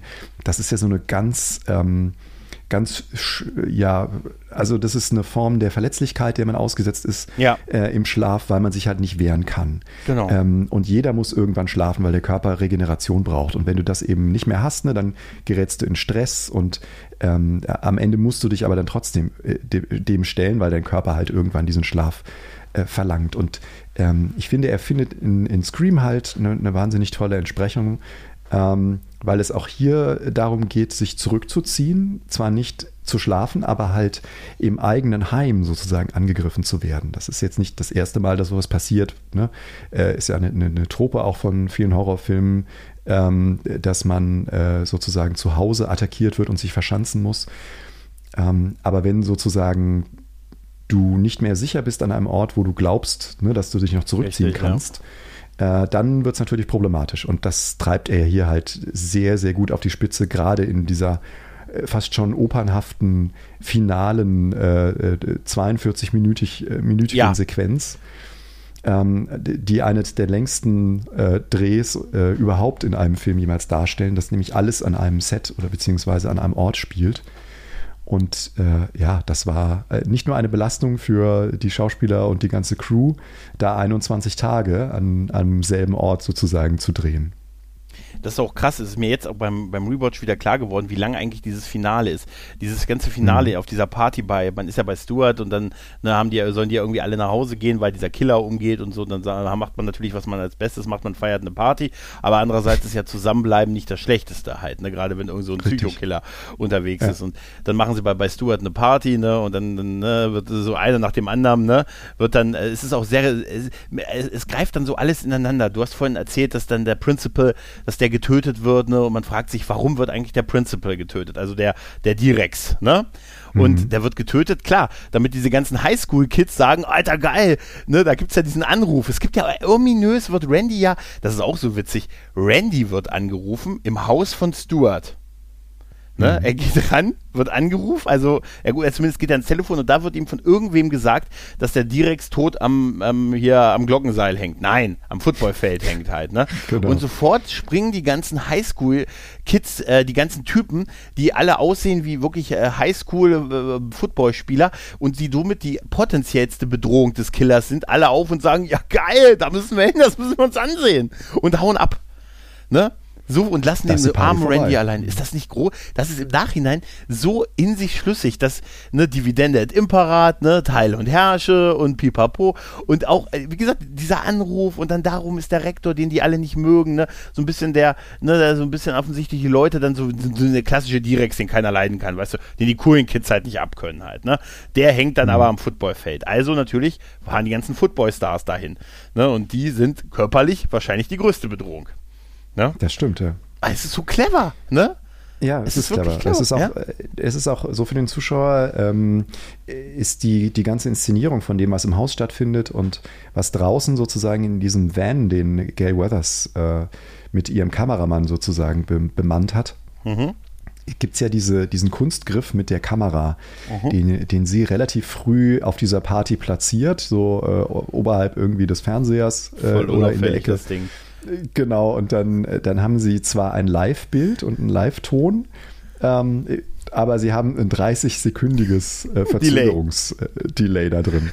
Und ja, ja. das ist natürlich, äh, also ne, rein technisch gesehen ist das total absurd. Ja. Äh, ne, und äh, absoluter Blödsinn. Dass sie die ähm, Kamera nicht gesehen haben, ne, auf dem Fernseher. Genau, ne? genau aber ja. auch dieses, dieses Verzögerungsding ist natürlich absolut nur als Spannungselement da reingesetzt.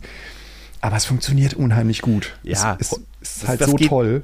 Ja, definitiv. Das geht heute nicht mehr, weil du mit der Verzögerung absolut nicht mehr durchkämst und B, Richtig. einfach keinen breit genug, keinen Fernseher hättest, der noch breit genug ist, um oben eine Kamera drauf abzulegen.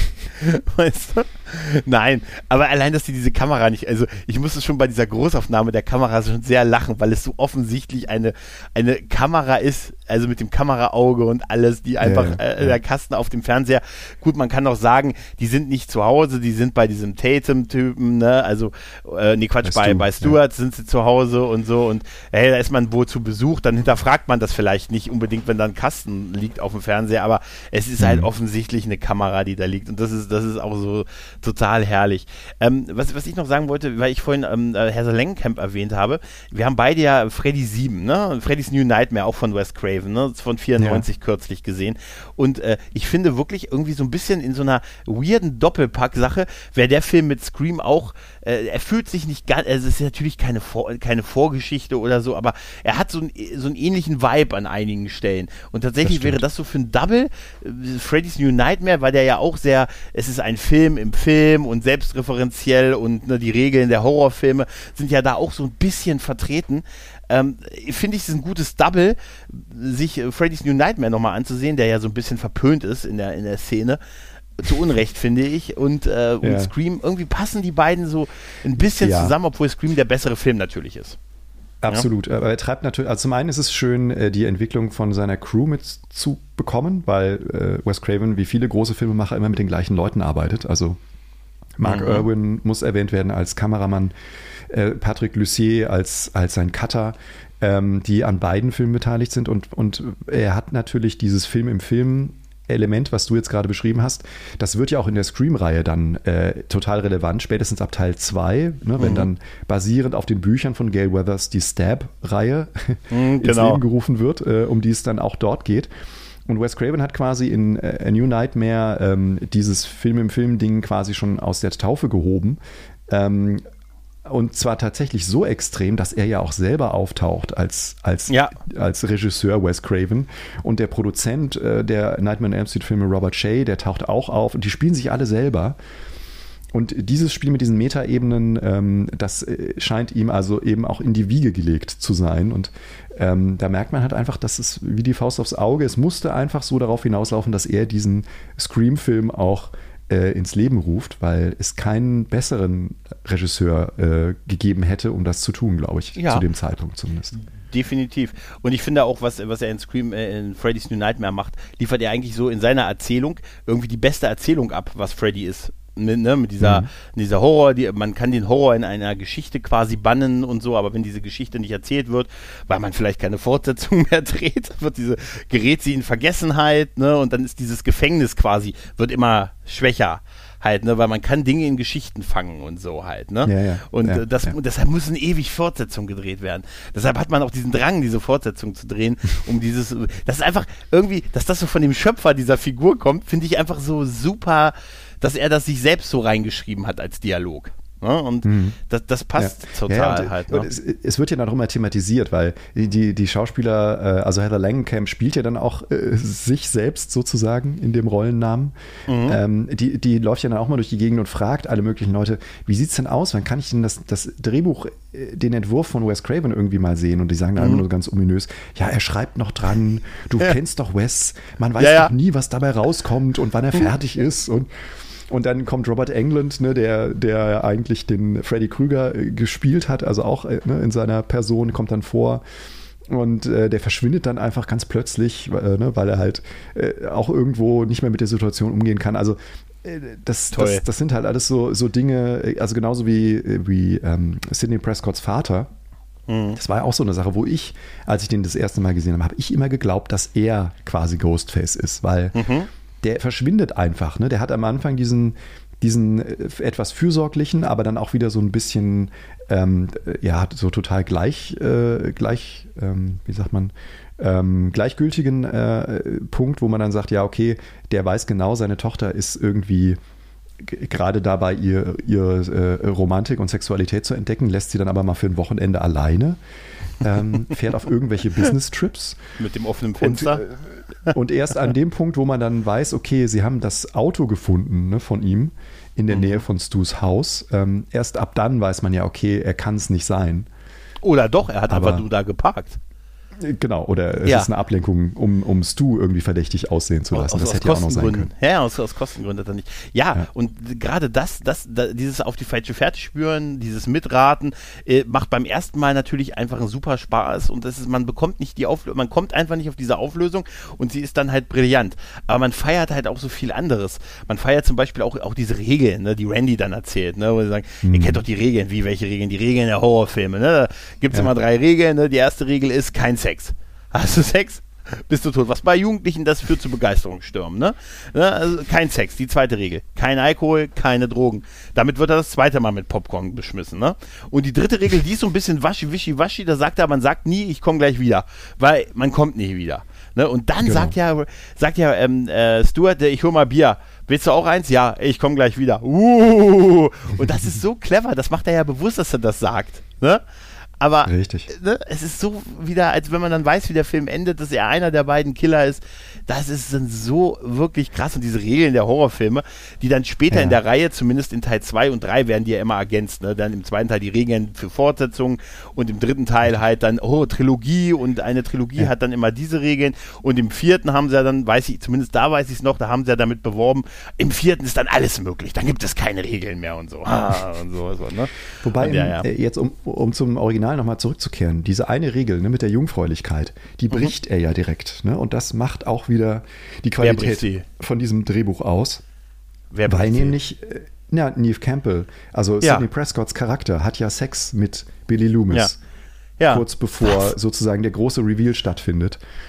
Und äh, normalerweise ist es ja so, dass eben äh, nur, nur die, die Jungfräuliche überlebt in, in einem Slasher-Film.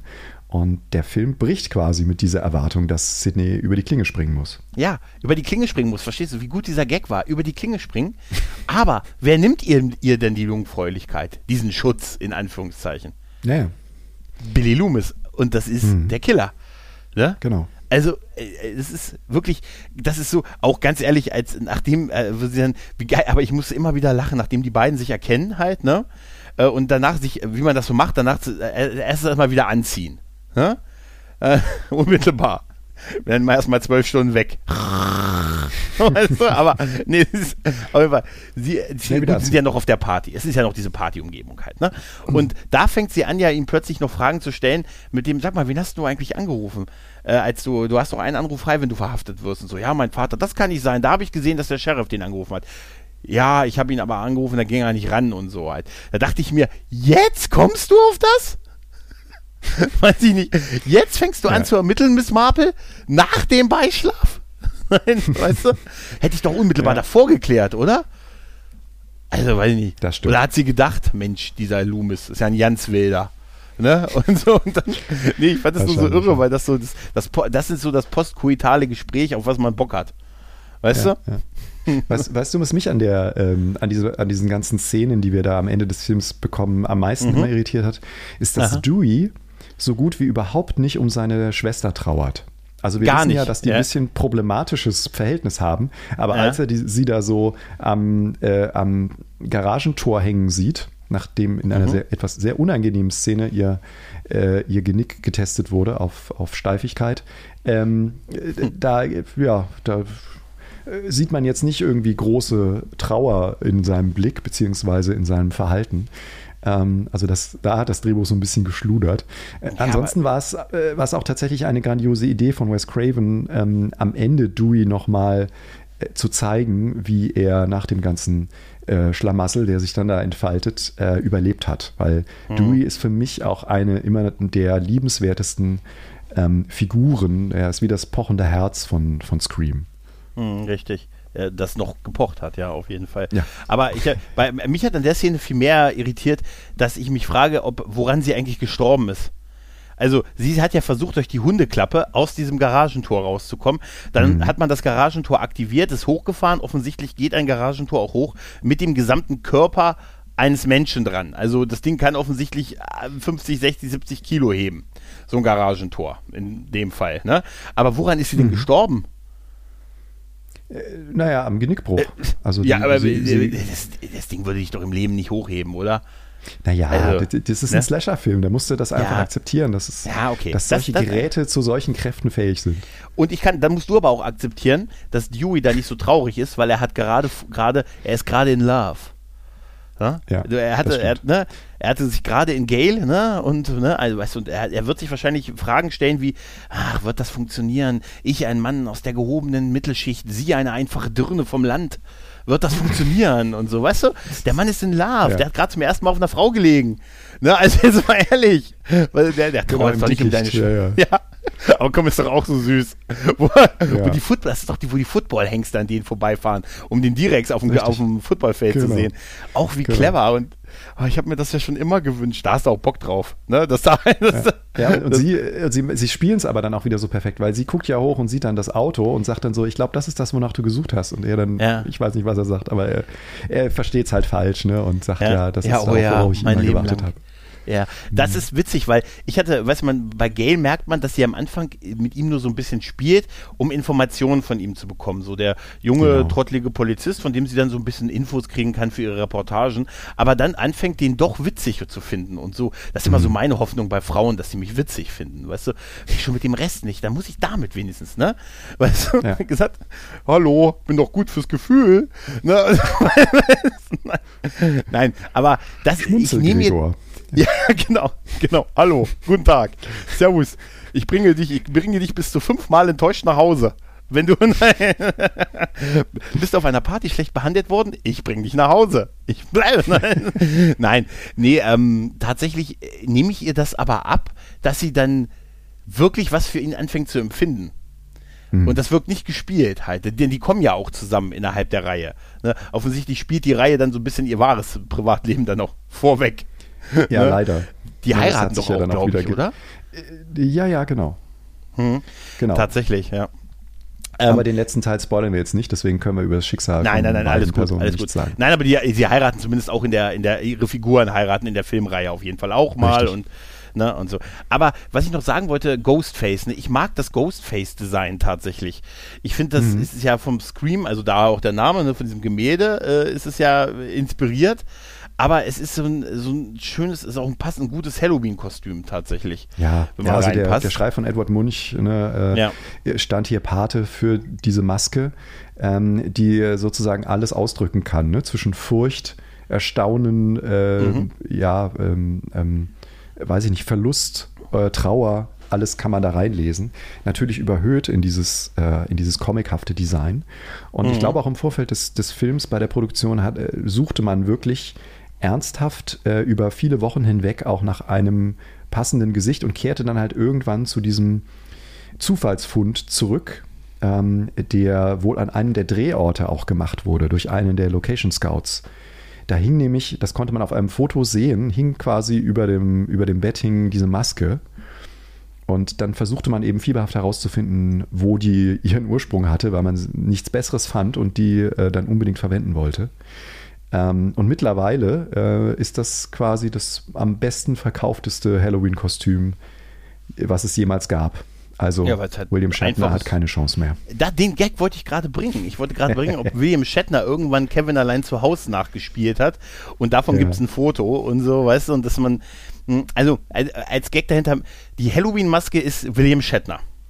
Ja, mhm. was ich immer noch total unglaublich finde, die hatten damals ja kein Geld, beim, gerade beim ersten Film, und dann haben sie irgendwo eine William Shatner-Maske gefunden, die es offensichtlich gab in den 70ern, haben die weiß mhm. gemacht, haben Haare ähm, ein bisschen äh, wuschelig oben drauf gepackt und dadurch ist die Michael Meyer-Maske entstanden, aber es ist William Shatner und ich habe bis heute nicht rausfinden können, ob der dafür Geld bekommt. In irgendeiner nicht. Form.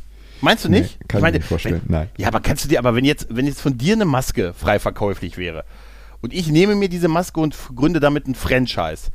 Da musst du doch irgendwie beteiligt werden, oder? Ja, ich weiß es nicht. Also solange der Name tatsächlich nicht, nicht offiziell damit in Verbindung gebracht wird, sondern ja, immer nur in, in Bormos. Ich weiß es nicht. Vielleicht hat er auch einen dicken Batzen Geld irgendwann mal bekommen. Hoffe ich. Äh, der gute Bill, aber ich glaube, er braucht es nicht. Äh, der ist, glaube ich, der hat genügend erfolgreiche Franchises wie TJ Hooker zum Beispiel gemacht. TJ, ja, und der Tech War, Mann. Mach die nicht drüber lustig, Mann. Tech War. Die Buchreihe, ne? genau. Die, die, die, Buchreihe, die Filme, die Serie. naja, wer weiß, was da noch, wer weiß, wenn das so weitergeht. Ne? Die ja, Hörbücher, ich, du hast die Hörbücher die, vergessen. Die, die Hörbücher habe ich vergessen. DJ Hooker ist total super. das ist so geil. Das ist, mein Gott, verdient er heute noch am meisten Geld mit, tatsächlich. Mhm. Ja, aber ich finde es halt total faszinierend und ich bilde mir bei diversen Halloween-Filmen auch immer ein, wenn das Licht richtig fällt und Michael richtig guckt, dass ich da wirklich auch den guten William erkenne. Ne? Ja. Ähm, ja. Aber nichtsdestotrotz, äh, das Design von, von Ghostface ist super. Das mit der kombinierten, mit der, mit der Stimme, die wir ja immer nur am, am, am Telefon hören, das bin ich echt froh, dass der sonst nicht so quatscht. Weißt du, das, das wäre das wär so ein bisschen hart.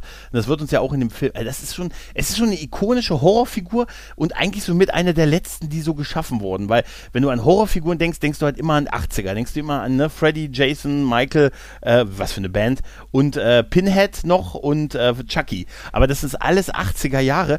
Dann kannst du mir noch sagen, ja, 90er kannst du mir jetzt noch sagen, ja, gut, Candyman gab es noch. Okay, aber das ist jetzt nicht so eine große Horror, also für mich zumindest keine so große Horrorreihe geworden. Aber ansonsten, was gibt es noch für große Horror-Ikonen? Und da ist doch Ghostface schon das fast das Letzte, oder? Ja, und das, also, das Brillante daran ist, dass er ja eigentlich nicht äh, wie die anderen ähm, äh, Slasher-Figuren, die du jetzt gerade aufgezählt hast, funktioniert. Denn du kannst in jedem Film die, die Mörder sozusagen austauschen, weil ja genau das auch das Konzept ist ja, an der Figur. Ja, ja. Dass es genau. immer andere sind. Ne? Und in den anderen Serien ist es ja dann doch meistens so, dass man immer darauf wartet, äh, jetzt kommt gleich die, die Hand wieder aus dem Grab, hochgeschnellt mit dem Messer in der Hand oder so. Ähm, da weiß man also immer schon genau, es, es kann keine von den Hauptfiguren irgendwie sein. Und diese Verbindung mit der Murder Mystery, also ne, mit dem Whodunit-Faktor, wer ist denn jetzt eigentlich der Killer, äh, macht diese Scream-Reihe, glaube ich, nochmal attraktiver. Auch für, für Casuals, also für Leute, die nicht unbedingt sich einen Slasher-Film-Abend machen würden. Ähm, außerhalb des Wohnzimmers, sondern die dafür ins Kino gehen. Und deswegen war ja. natürlich auch dieser Film wahnsinnig erfolgreich und war bis 2008, also fast zwölf Jahre lang, war er ähm, der erfolgreichste ähm, äh, ähm, Rated R-Film in den USA mit halt knapp über 100 Millionen Einspiel, also Domestic jetzt nur von, auf die USA bezogen. Was kam dann 2008? Äh, die Frage habe ich befürchtet, dass du sie nicht stellst, aber ich habe mangels ja, Recherche ah, okay. konnte weil ich sie nicht mehr. Ah, okay, weil du konkreten Datum genannt hast. Bis, bis, da muss ja irgendwas ja, 2008 angekommen sein. Aber okay. meine Quelle Na, konnte dann sozusagen nicht verifizieren, was danach passierte. Weil da muss ja 2008 irgendwie ein R-Rated-Film rausgekommen sein, der das, äh, der das geknackt hat. Aber naja, gut. Aber das, das, aber das bedeutet ja, dass eigentlich Billy und ähm, äh, hier Randy, nee, Stuart, Billy und Stuart, die beiden originalen Killer sind halt. Ne? Wir erfahren ja auch mhm. im Finale, dass sie auch äh, für den Mord an der Mutter von, von Sidney, dass sie sie ermordet haben, ein Jahr vorher halt und somit die ganzen Ereignisse auch angestoßen haben. Und alle anderen Killer und die unterschiedlichen, die wir in den nachfolgenden Filmen sehe, sehen, sind immer nur Nachahmer im Prinzip dieser Morde. Das stimmt. Oder sie sind Familienmitglieder, die aus Rache ja. handeln. Ja, aber, aber trotzdem Nachahmer. Das sind immer Nachahmer, und, ja. Genau, genau. Das macht es natürlich äh, da pauschal schon mal ein bisschen, bisschen weniger cool, tatsächlich. ja, aber äh, dieser Moment, äh, wenn, wenn sie, wenn sie äh, Billy begegnet, ne, der vorher ja noch äh, vermeintlich auch abgestochen wurde von Ghostface und dann auch äh, blutet und so und auch so ganz theatralisch aufs Bett nach vorne wegfällt nach dem Koitus, was auch super gepasst hätte, ne, nach dem Sex, weil der Typ, wie er aussah, der hatte gewartet. Ne? Mhm. Also wie der aussah, hat er definitiv sich aufgehoben und so. Und deshalb, und unmittelbar danach stirbt er, es hätte alles so gepasst. Wäre aber auch ein Klischee irgendwie gewesen, wie vieles halt, ne? Und ja. dass er es dann halt ist und der Moment, wo er sich offenbart, ne, als er mit der Pistole, die er dann, die er dann auch freiwillig übergeben bekommt, Randy nach äh, Randy an, anschießt und noch mit dem, auf einmal hat er diese Box, ne, diese Stimmenverzerrer-Box, ne, und äh, outet sich dann halt als der Killer ne, dann rennt ja Sidney weg, begegnet äh, Stuart, der auch verletzt scheinbar ist, aber der, nee, der hat dann, der hat dann den Stimmverzerrer, genau. Und somit wird klar, beide sind es halt. Ne? Und dann erzählen mhm. sie ja ihre, ihre, quasi so ein bisschen ihre Geschichte. Sie machen so den James Bond-Fehler, den Bösewicht-Fehler. Wir erzählen erstmal den Plan, ne? Und dann offenbaren die beiden sich, äh, Sydney, und ähm, erzählen ja im Prinzip ja die, die Story halt, ne? Und dass sie halt in den Morden die Mutter ermordet haben. Und dann gibt es ja die große, große Frage, warum sie das tun. Ihr seid ja verrückt, ne? Und so. Äh, nee, und äh, äh da geht die Frage nach dem Motiv, ne? Du willst ein Motiv, sie will ein Motiv. Es gibt kein Motiv. Äh, da wird ja, sagt ja Billy, nein, es gibt kein Motiv. Das macht das Ganze ja so genial. Ne? Die Leute wollen immer ein Motiv suchen danach, aber es ist doch viel gruseliger, wenn es kein Motiv gibt. Hm. Da hat er recht, was er sagt. Er sagt aber, im selben Moment relativiert er es aber, weil er sagt, aber andererseits, deine Mutter hat mit meinem Vater geschnackselt. das finde ich immer so.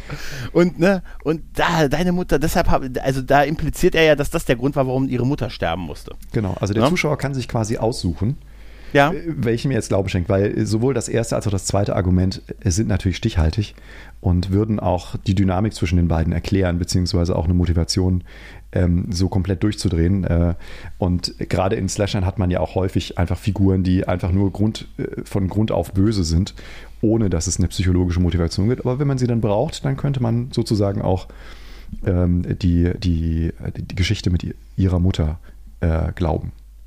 Genau. Und das, das versuchen die ja dann so als Story zu dann, ne? Dass, sie, dass dein Vater ist wieder da, den haben sie, den zeigen sie ihr dann ja, hm. den haben sie irgendwie sich, sich gecasht, den haben sie äh, und sagen, dein Vater ist, äh, dem schieben wir es in die Schuhe, ne? Der bekommt dann noch so ganz theatralisch diesen Stimmenverzerrer und hm. das Handy irgendwie in die Jackentasche gesteckt, genau. was ein kleiner Filmfehler ist an der Stelle, ne? Weil sie geben ihm beides ja und stecken ihn dann wieder in den Schrank und später äh, rennt ja Sydney kurz weg und ruft die beiden an und dann hat sie einen Stimmverzerrer kurz aktiv. Mhm. Den dürfte sie aber gar nicht haben, weil der ja bei dem Vater äh, im, im, Schrank sein müsste. Aber sie stürzt halt. doch dann mit dem Regenschirm aus dem Schrank auf Billy. Stimmt. Also theoretisch Nein, du hast recht, stimmt. Dann, dann war sie ja mit dem, beim Vater im Schrank mit Richtig, dem Verzerrer. Genau. Richtig. Ah, stimmt, dann habe ich es das, das könnte derselbe Schrank gewesen sein. Ja, stimmt, das, das wird es gewesen sein. Und sagen, und die haben dann halt ihren Plan, wie sie dem das alles in die Schuhe schieben, die ganzen Morde, mhm. die hier passiert sind. Und, äh, äh, und am Ende hat er sich selbst halt gerichtet und die beiden hätten nur schwer verletzt überlebt, weil er es halt übersehen hat, dass die beiden noch gelebt haben. Und dann kommt diese Szene, die damals, die halt einfach so unfassbar wehtut, wenn die sich gegenseitig so die Messer ja. reinrammen, damit sie auch ja. Verletzungen voneinander tragen. Und hier, du weißt ja, hier an der oben, oberigen Stelle und oh, mach noch, oh, auf drei und oh nein. Und gerade Stu wird ja richtig getroffen. Ne? Also genau. der, der bricht, der, der, der, der tanzt, so. er tanzt ja, ja, dann auch quasi in der Performance. Also Matthew Lillard macht das ja mhm. auch perfekt, äh, wo ja. er dann, äh, wo das dann auch so ins Groteske einfach überhöht wird, ne? wo er dann sagt, oh, meine Eltern werden so sauer auf mich sein. Ja, das ist voll super. Weißt du, und, und das glaube ich ihm auch. das Blut aus dem Mund raus. Und, ähm, und, und du merkst, da kommt auch die, die Zeile her, die du am Anfang des äh, zitiert hast, des Podcasts. Ne? Ähm, mit dem äh, Filme produzieren keine Mörder, sie machen sie nur kreativer. Mhm. Das, ne, das ist ja auch in dieser, in, in dieser Stelle. Und äh, ja, du hast halt schon irgendwie den Eindruck, okay, die finden jetzt auch tatsächlich Gefallen daran, sich gegenseitig äh, aufzuschlitzen und die, die Messer in die Körper zu rammen. Und äh, genau, als ich das das erste Mal im Kino gesehen habe, es tut wirklich es tut weh, ne? weh. Genau. Ja, weil man sich dann auch immer, man fragt sich ja bei diesen Filmen immer, was würde ich machen, ne? Wo würde ich hinlaufen und so. Das sind so diese ja. klassischen Filmfehler. Aber die Leute rennen nach oben. Ne? Eigentlich habe ich, hab ich an dem, in, in diesem Moment schon immer den Eindruck, Sydney kann jetzt eigentlich nur noch gewinnen. Weil mhm. die sind so, so verloren in, in ihrem äh, in ihrem sich gegenseitig äh, tatsächlich in Anführungszeichen ja. anstacheln, dass, dass da eigentlich nichts am Ende mehr bei rauskommen kann, außer dass äh, Sydney halt irgendwie überlebt. Ja, ja, aber wie perfide dieser ganze Plan ist und wie der, wie, wie der durchdacht der bis zu diesem Punkt auch gewesen ist, ne? Ja, Mit, absolut. Ne, Wo, ne, wobei, also auch, das, das finde ich auch ganz spannend. Äh, ich habe immer so eine, so eine leicht homoerotische Neigung zwischen den beiden, also zwischen Stu und Billy gemerkt. Mhm. Ähm, weil Stu ja, er himmelt ihn schon so ein bisschen an, ne? Weil Billy ist ja der Macher, also er ist ja nicht nur der mhm. attraktivere, der charismatischere, ähm, der die, die verrückteren Ideen hat. Und Stu ist ja schon so ein bisschen der, äh, ja, ist vielleicht so wie, äh, wie Smee und Captain Hook, ne? Also ja, der, tatsächlich der, guter Vergleich, der ihn so ein bisschen an äh, von, von, auf dem Podest hebt, ne? Und sagt, ja, Meister, ich mache alles, was du sagst und so, Gang ho, mhm. das, muss, das müssen die Scary Movie-Macher auch gedacht haben, weil die haben das schon deutlich, äh, schon deutlich eingearbeitet in ihr Werk halt mhm. tatsächlich, ja, ja. Ja, aber das, das ist halt, äh, wenn, sich das Blatt dann halt wendet, ne, und gerade das blendet sich ja dadurch, dass du ja so verletzt bist, dass er selber ja nichts mehr hinkriegt, ne, ja. der dann aber noch von, von äh, Sydney quasi mit dem Fernseher getötet wird, ne. Ich hörte ja diesen großen Röhrenfernseher auf. Ist auch geil. Um, und, es ist auch so super, wenn er auf ihr drauf liegt und sagt, ich habe ja immer schon ein bisschen auf dich gestanden. ne, also da, da, ne? Und sie, sie, haut ihm dann in die Wunde rein, das ist ja auch clever, in die Wunde dann zu hauen und dann hau, schmeißt sie diesen Fernseher um, auf dem gerade so ein Bild von Jamie Lee Curtis äh, im Pausenmodus ist halt, ne? Mhm. Und äh, das knallt ihm halt auch drauf und er stirbt halt wie schon der, der ein oder andere Gegner von Freddy in, in Freddy 3 halt, ne? Wo er auch Richtig. das Gesicht ins Fernseher gerammt wurde genau, und so halt, genau. ne? Ne? Und das, das ist, das ist, ach komm, das ist so schön Meta. Da hat der, der Kevin, der Williamson sicher gesagt, Mensch, äh, gut, äh, jetzt brauche ich nur noch einen Regisseur, der mal was mit Freddy zu tun hat. Das ist, damit das funktioniert. Wer war denn da der Regisseur? Hm. Ne? Und so. Nee, und das, das ist so super auch, auch dass dann dazwischen ja Gay nochmal auftaucht und sich berappeln konnte, aber dann die Waffe nicht entsichert, weil sie auch mit Waffen, von Waffen keine Ahnung hat. Ne? Und dann mit der gesicherten Waffe versucht zu schießen und ne, dann überwältigt wird, aber auch nicht getötet. Auch so ein klassischer Fehler, ne? dass sie sie dann erstmal, auch guck an, jetzt liegen die wieder da zusammen, oh, ne? warum sie sie da nicht gleich fertig gemacht haben. Richtig. Das ist der typische James Bond. Ja, aber es war auch in der Hitze des Gefechts. Ne? Ja, genau. ja, wo sie dann wieder auf Dewey auf der Veranda äh, zur Ruhe kommt. Genau, ja, damit sie dann am Ende nochmal ihren großen Auftritt hat und ja, ähm, genau, genau, genau. Und dann, ja, und dann auch wieder dieser letzte Schreckmoment, den finde ich halt auch sehr, sehr nett, wenn Randy, Gail und Neve da stehen und dann sagt Randy doch irgendwie noch, das ist genau der, das ist genau der Moment, wo der Killer ein letztes Mal hochschreckt. Ja, ja. ja. Und das passiert. Billy äh, geht nochmal nach vorne, also wacht nochmal auf, will sie angreifen. Äh, Sidney erschießt ihn, also auch mhm. richtig Shot in den Kopf und sagt, nicht in meinem Film oder nicht in meiner Geschichte, sagt ja. sie. Genau. Großartig, großartig. Und das ist auch schön, dass der Film dann endet ja mit der ähm, mit dem Ankunft der Polizei und mit der, äh, mit der, mit dem Wegbringen der ganzen Leichen und so, aber es gibt da nicht diese, diese typische Szene, die so Horrorfilme haben, dass dann am Ende gibt es nochmal den Schock, äh, Shot, dass dann der Killer überraschend, weiß ich nicht, aus der Dusche rausspringt oder so halt, ja. ne? Auf die Kamera zu, weißt du? Und ja, das, oder die Maske liegt noch auf dem, auf dem Küchentisch und es gab Tropf drauf oder sowas. Es gab noch einen dritten. Oder, oder weißt du, heute hätte man wahrscheinlich sowas gemacht, dass, dass Randy dann noch ganz verrückt irgendwo sitzt oder so, weißt du, und er ist der Dritte oder irgendwie sowas halt. Ne? Also was so auf eine Fortsetzung hindeutet, obwohl ja, wie du schon auch gesagt hast, äh, die ja relativ schnell dabei war, eine Fortsetzung auch gedreht zu haben von diesem Film. Ja, das stimmt. Also weil der halt eben so immens erfolgreich war und das zweite Drehbuch als Outline ja sozusagen schon feststand. Ähm, und ein witziger Fun Fact, nur um es nochmal zu erwähnen, dein, dein großer Held, Cotton Weary, hätte mhm. eigentlich in Scream 2 auch einer der, äh, der Mörder sein sollen. Das wäre aber nicht, da weiß ich nicht. Das, das finde ich zu weit hergeholt. Da hätte ich ja. mir lieber jemanden von Roseanne geholt oder so aus dem Cast. weißt du, also um jetzt ganz absurd zu sein. Weißt du, was ich total faszinierend finde? Ja. Dass Wes Craven, wir haben ja schon drüber geredet, dass er ja nicht das ganz, das Mastermind so richtig dahinter war, aber es sich auch viel in seinem Sinne gefügt hat. Hm. Ne? Aber dass, dass das so stark auch mit ihm, für mich zumindest, assoziiert wird und dass er noch wirklich, er hat ja wirklich in den, die, er hat ja drei weitere Scream-Filme als Regisseur gemacht. Ne? Ja. Er ist ja von zwei, drei und vier immer noch der Regisseur Richtig. gewesen. Hm. Krass eigentlich, ne? Das hatte ich auch nicht mehr auf dem Schirm, dass er, dass er wirklich die ganze Reihe bis jetzt auf den, na gut, aus verständlichen Gründen. Also er ist der Reihe dann durchaus treu geblieben. Also er scheint, gut, das hat, hat ihn endgültig, äh, das hat diesen Begriff wieder endgültig salonfähig gemacht, Wes Craven präsentiert.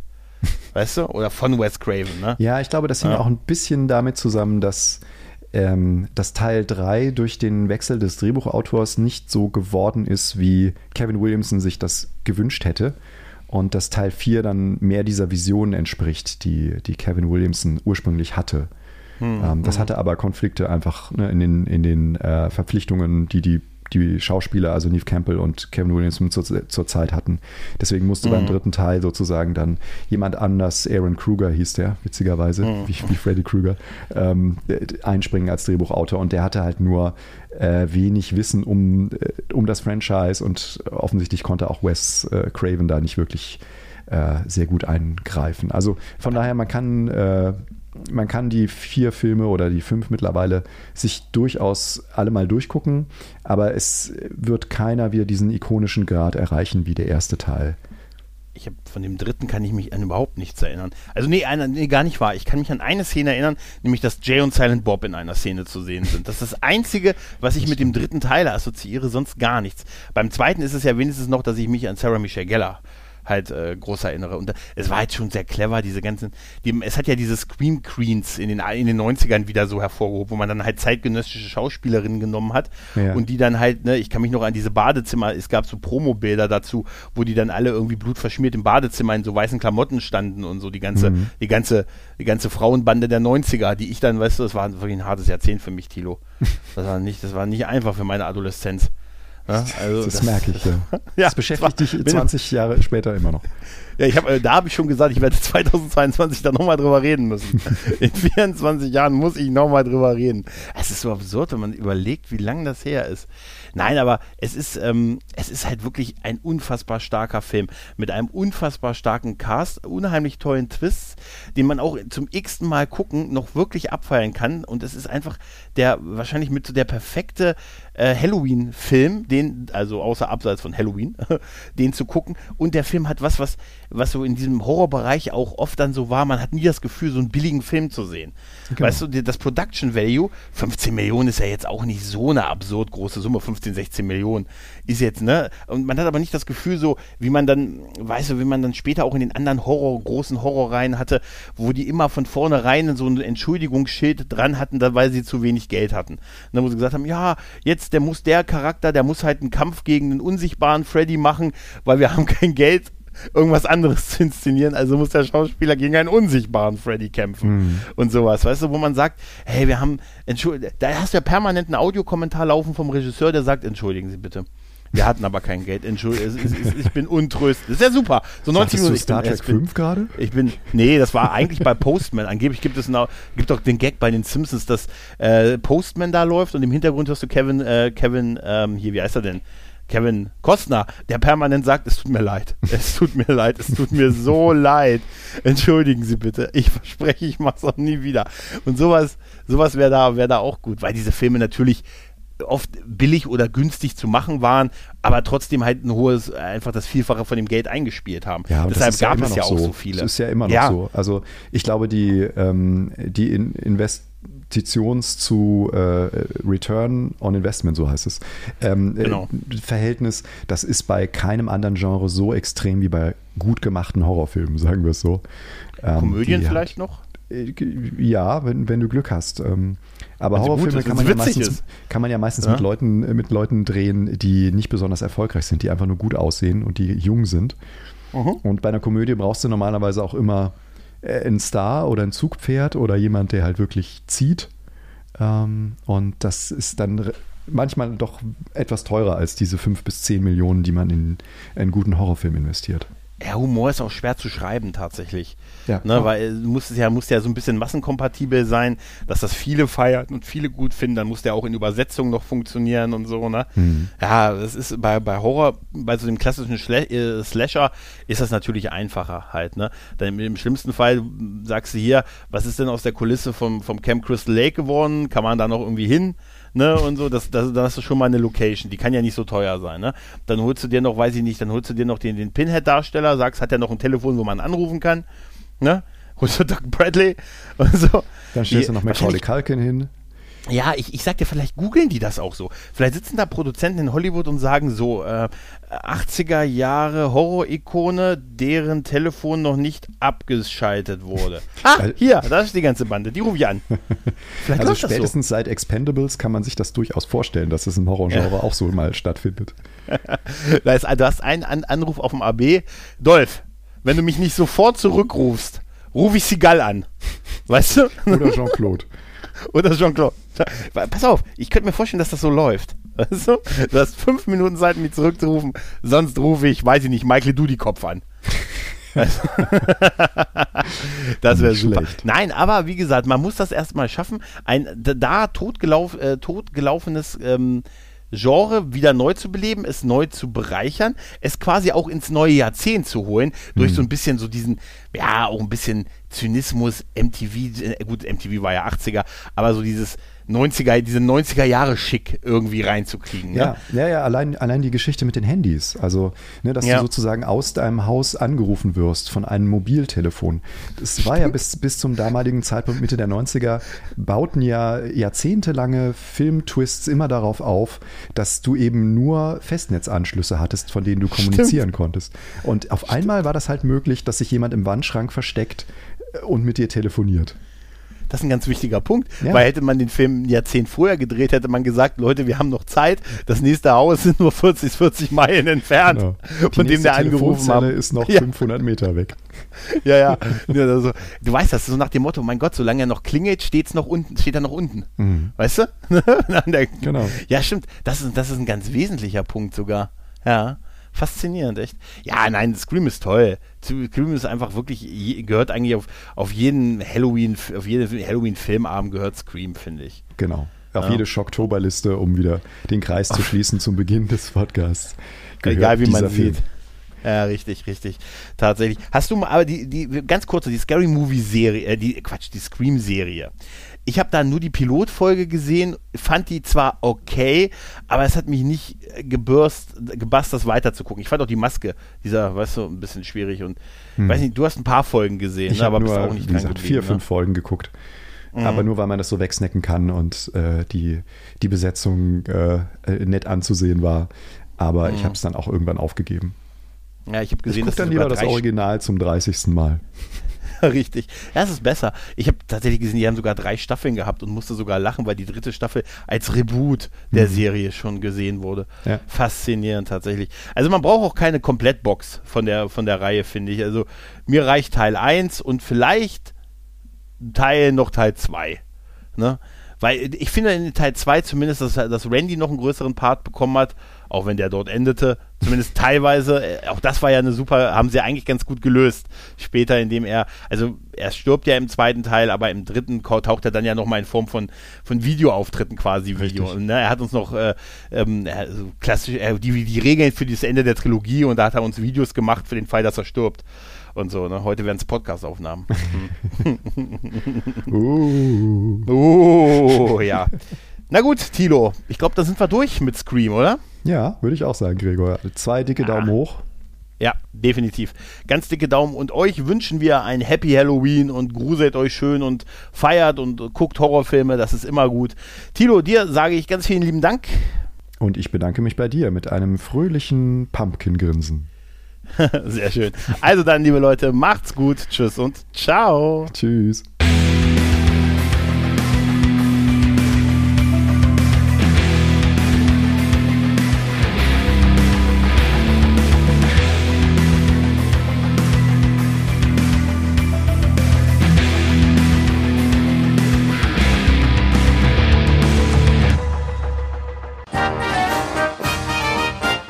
Eine Produktion des Podcast Imperiums.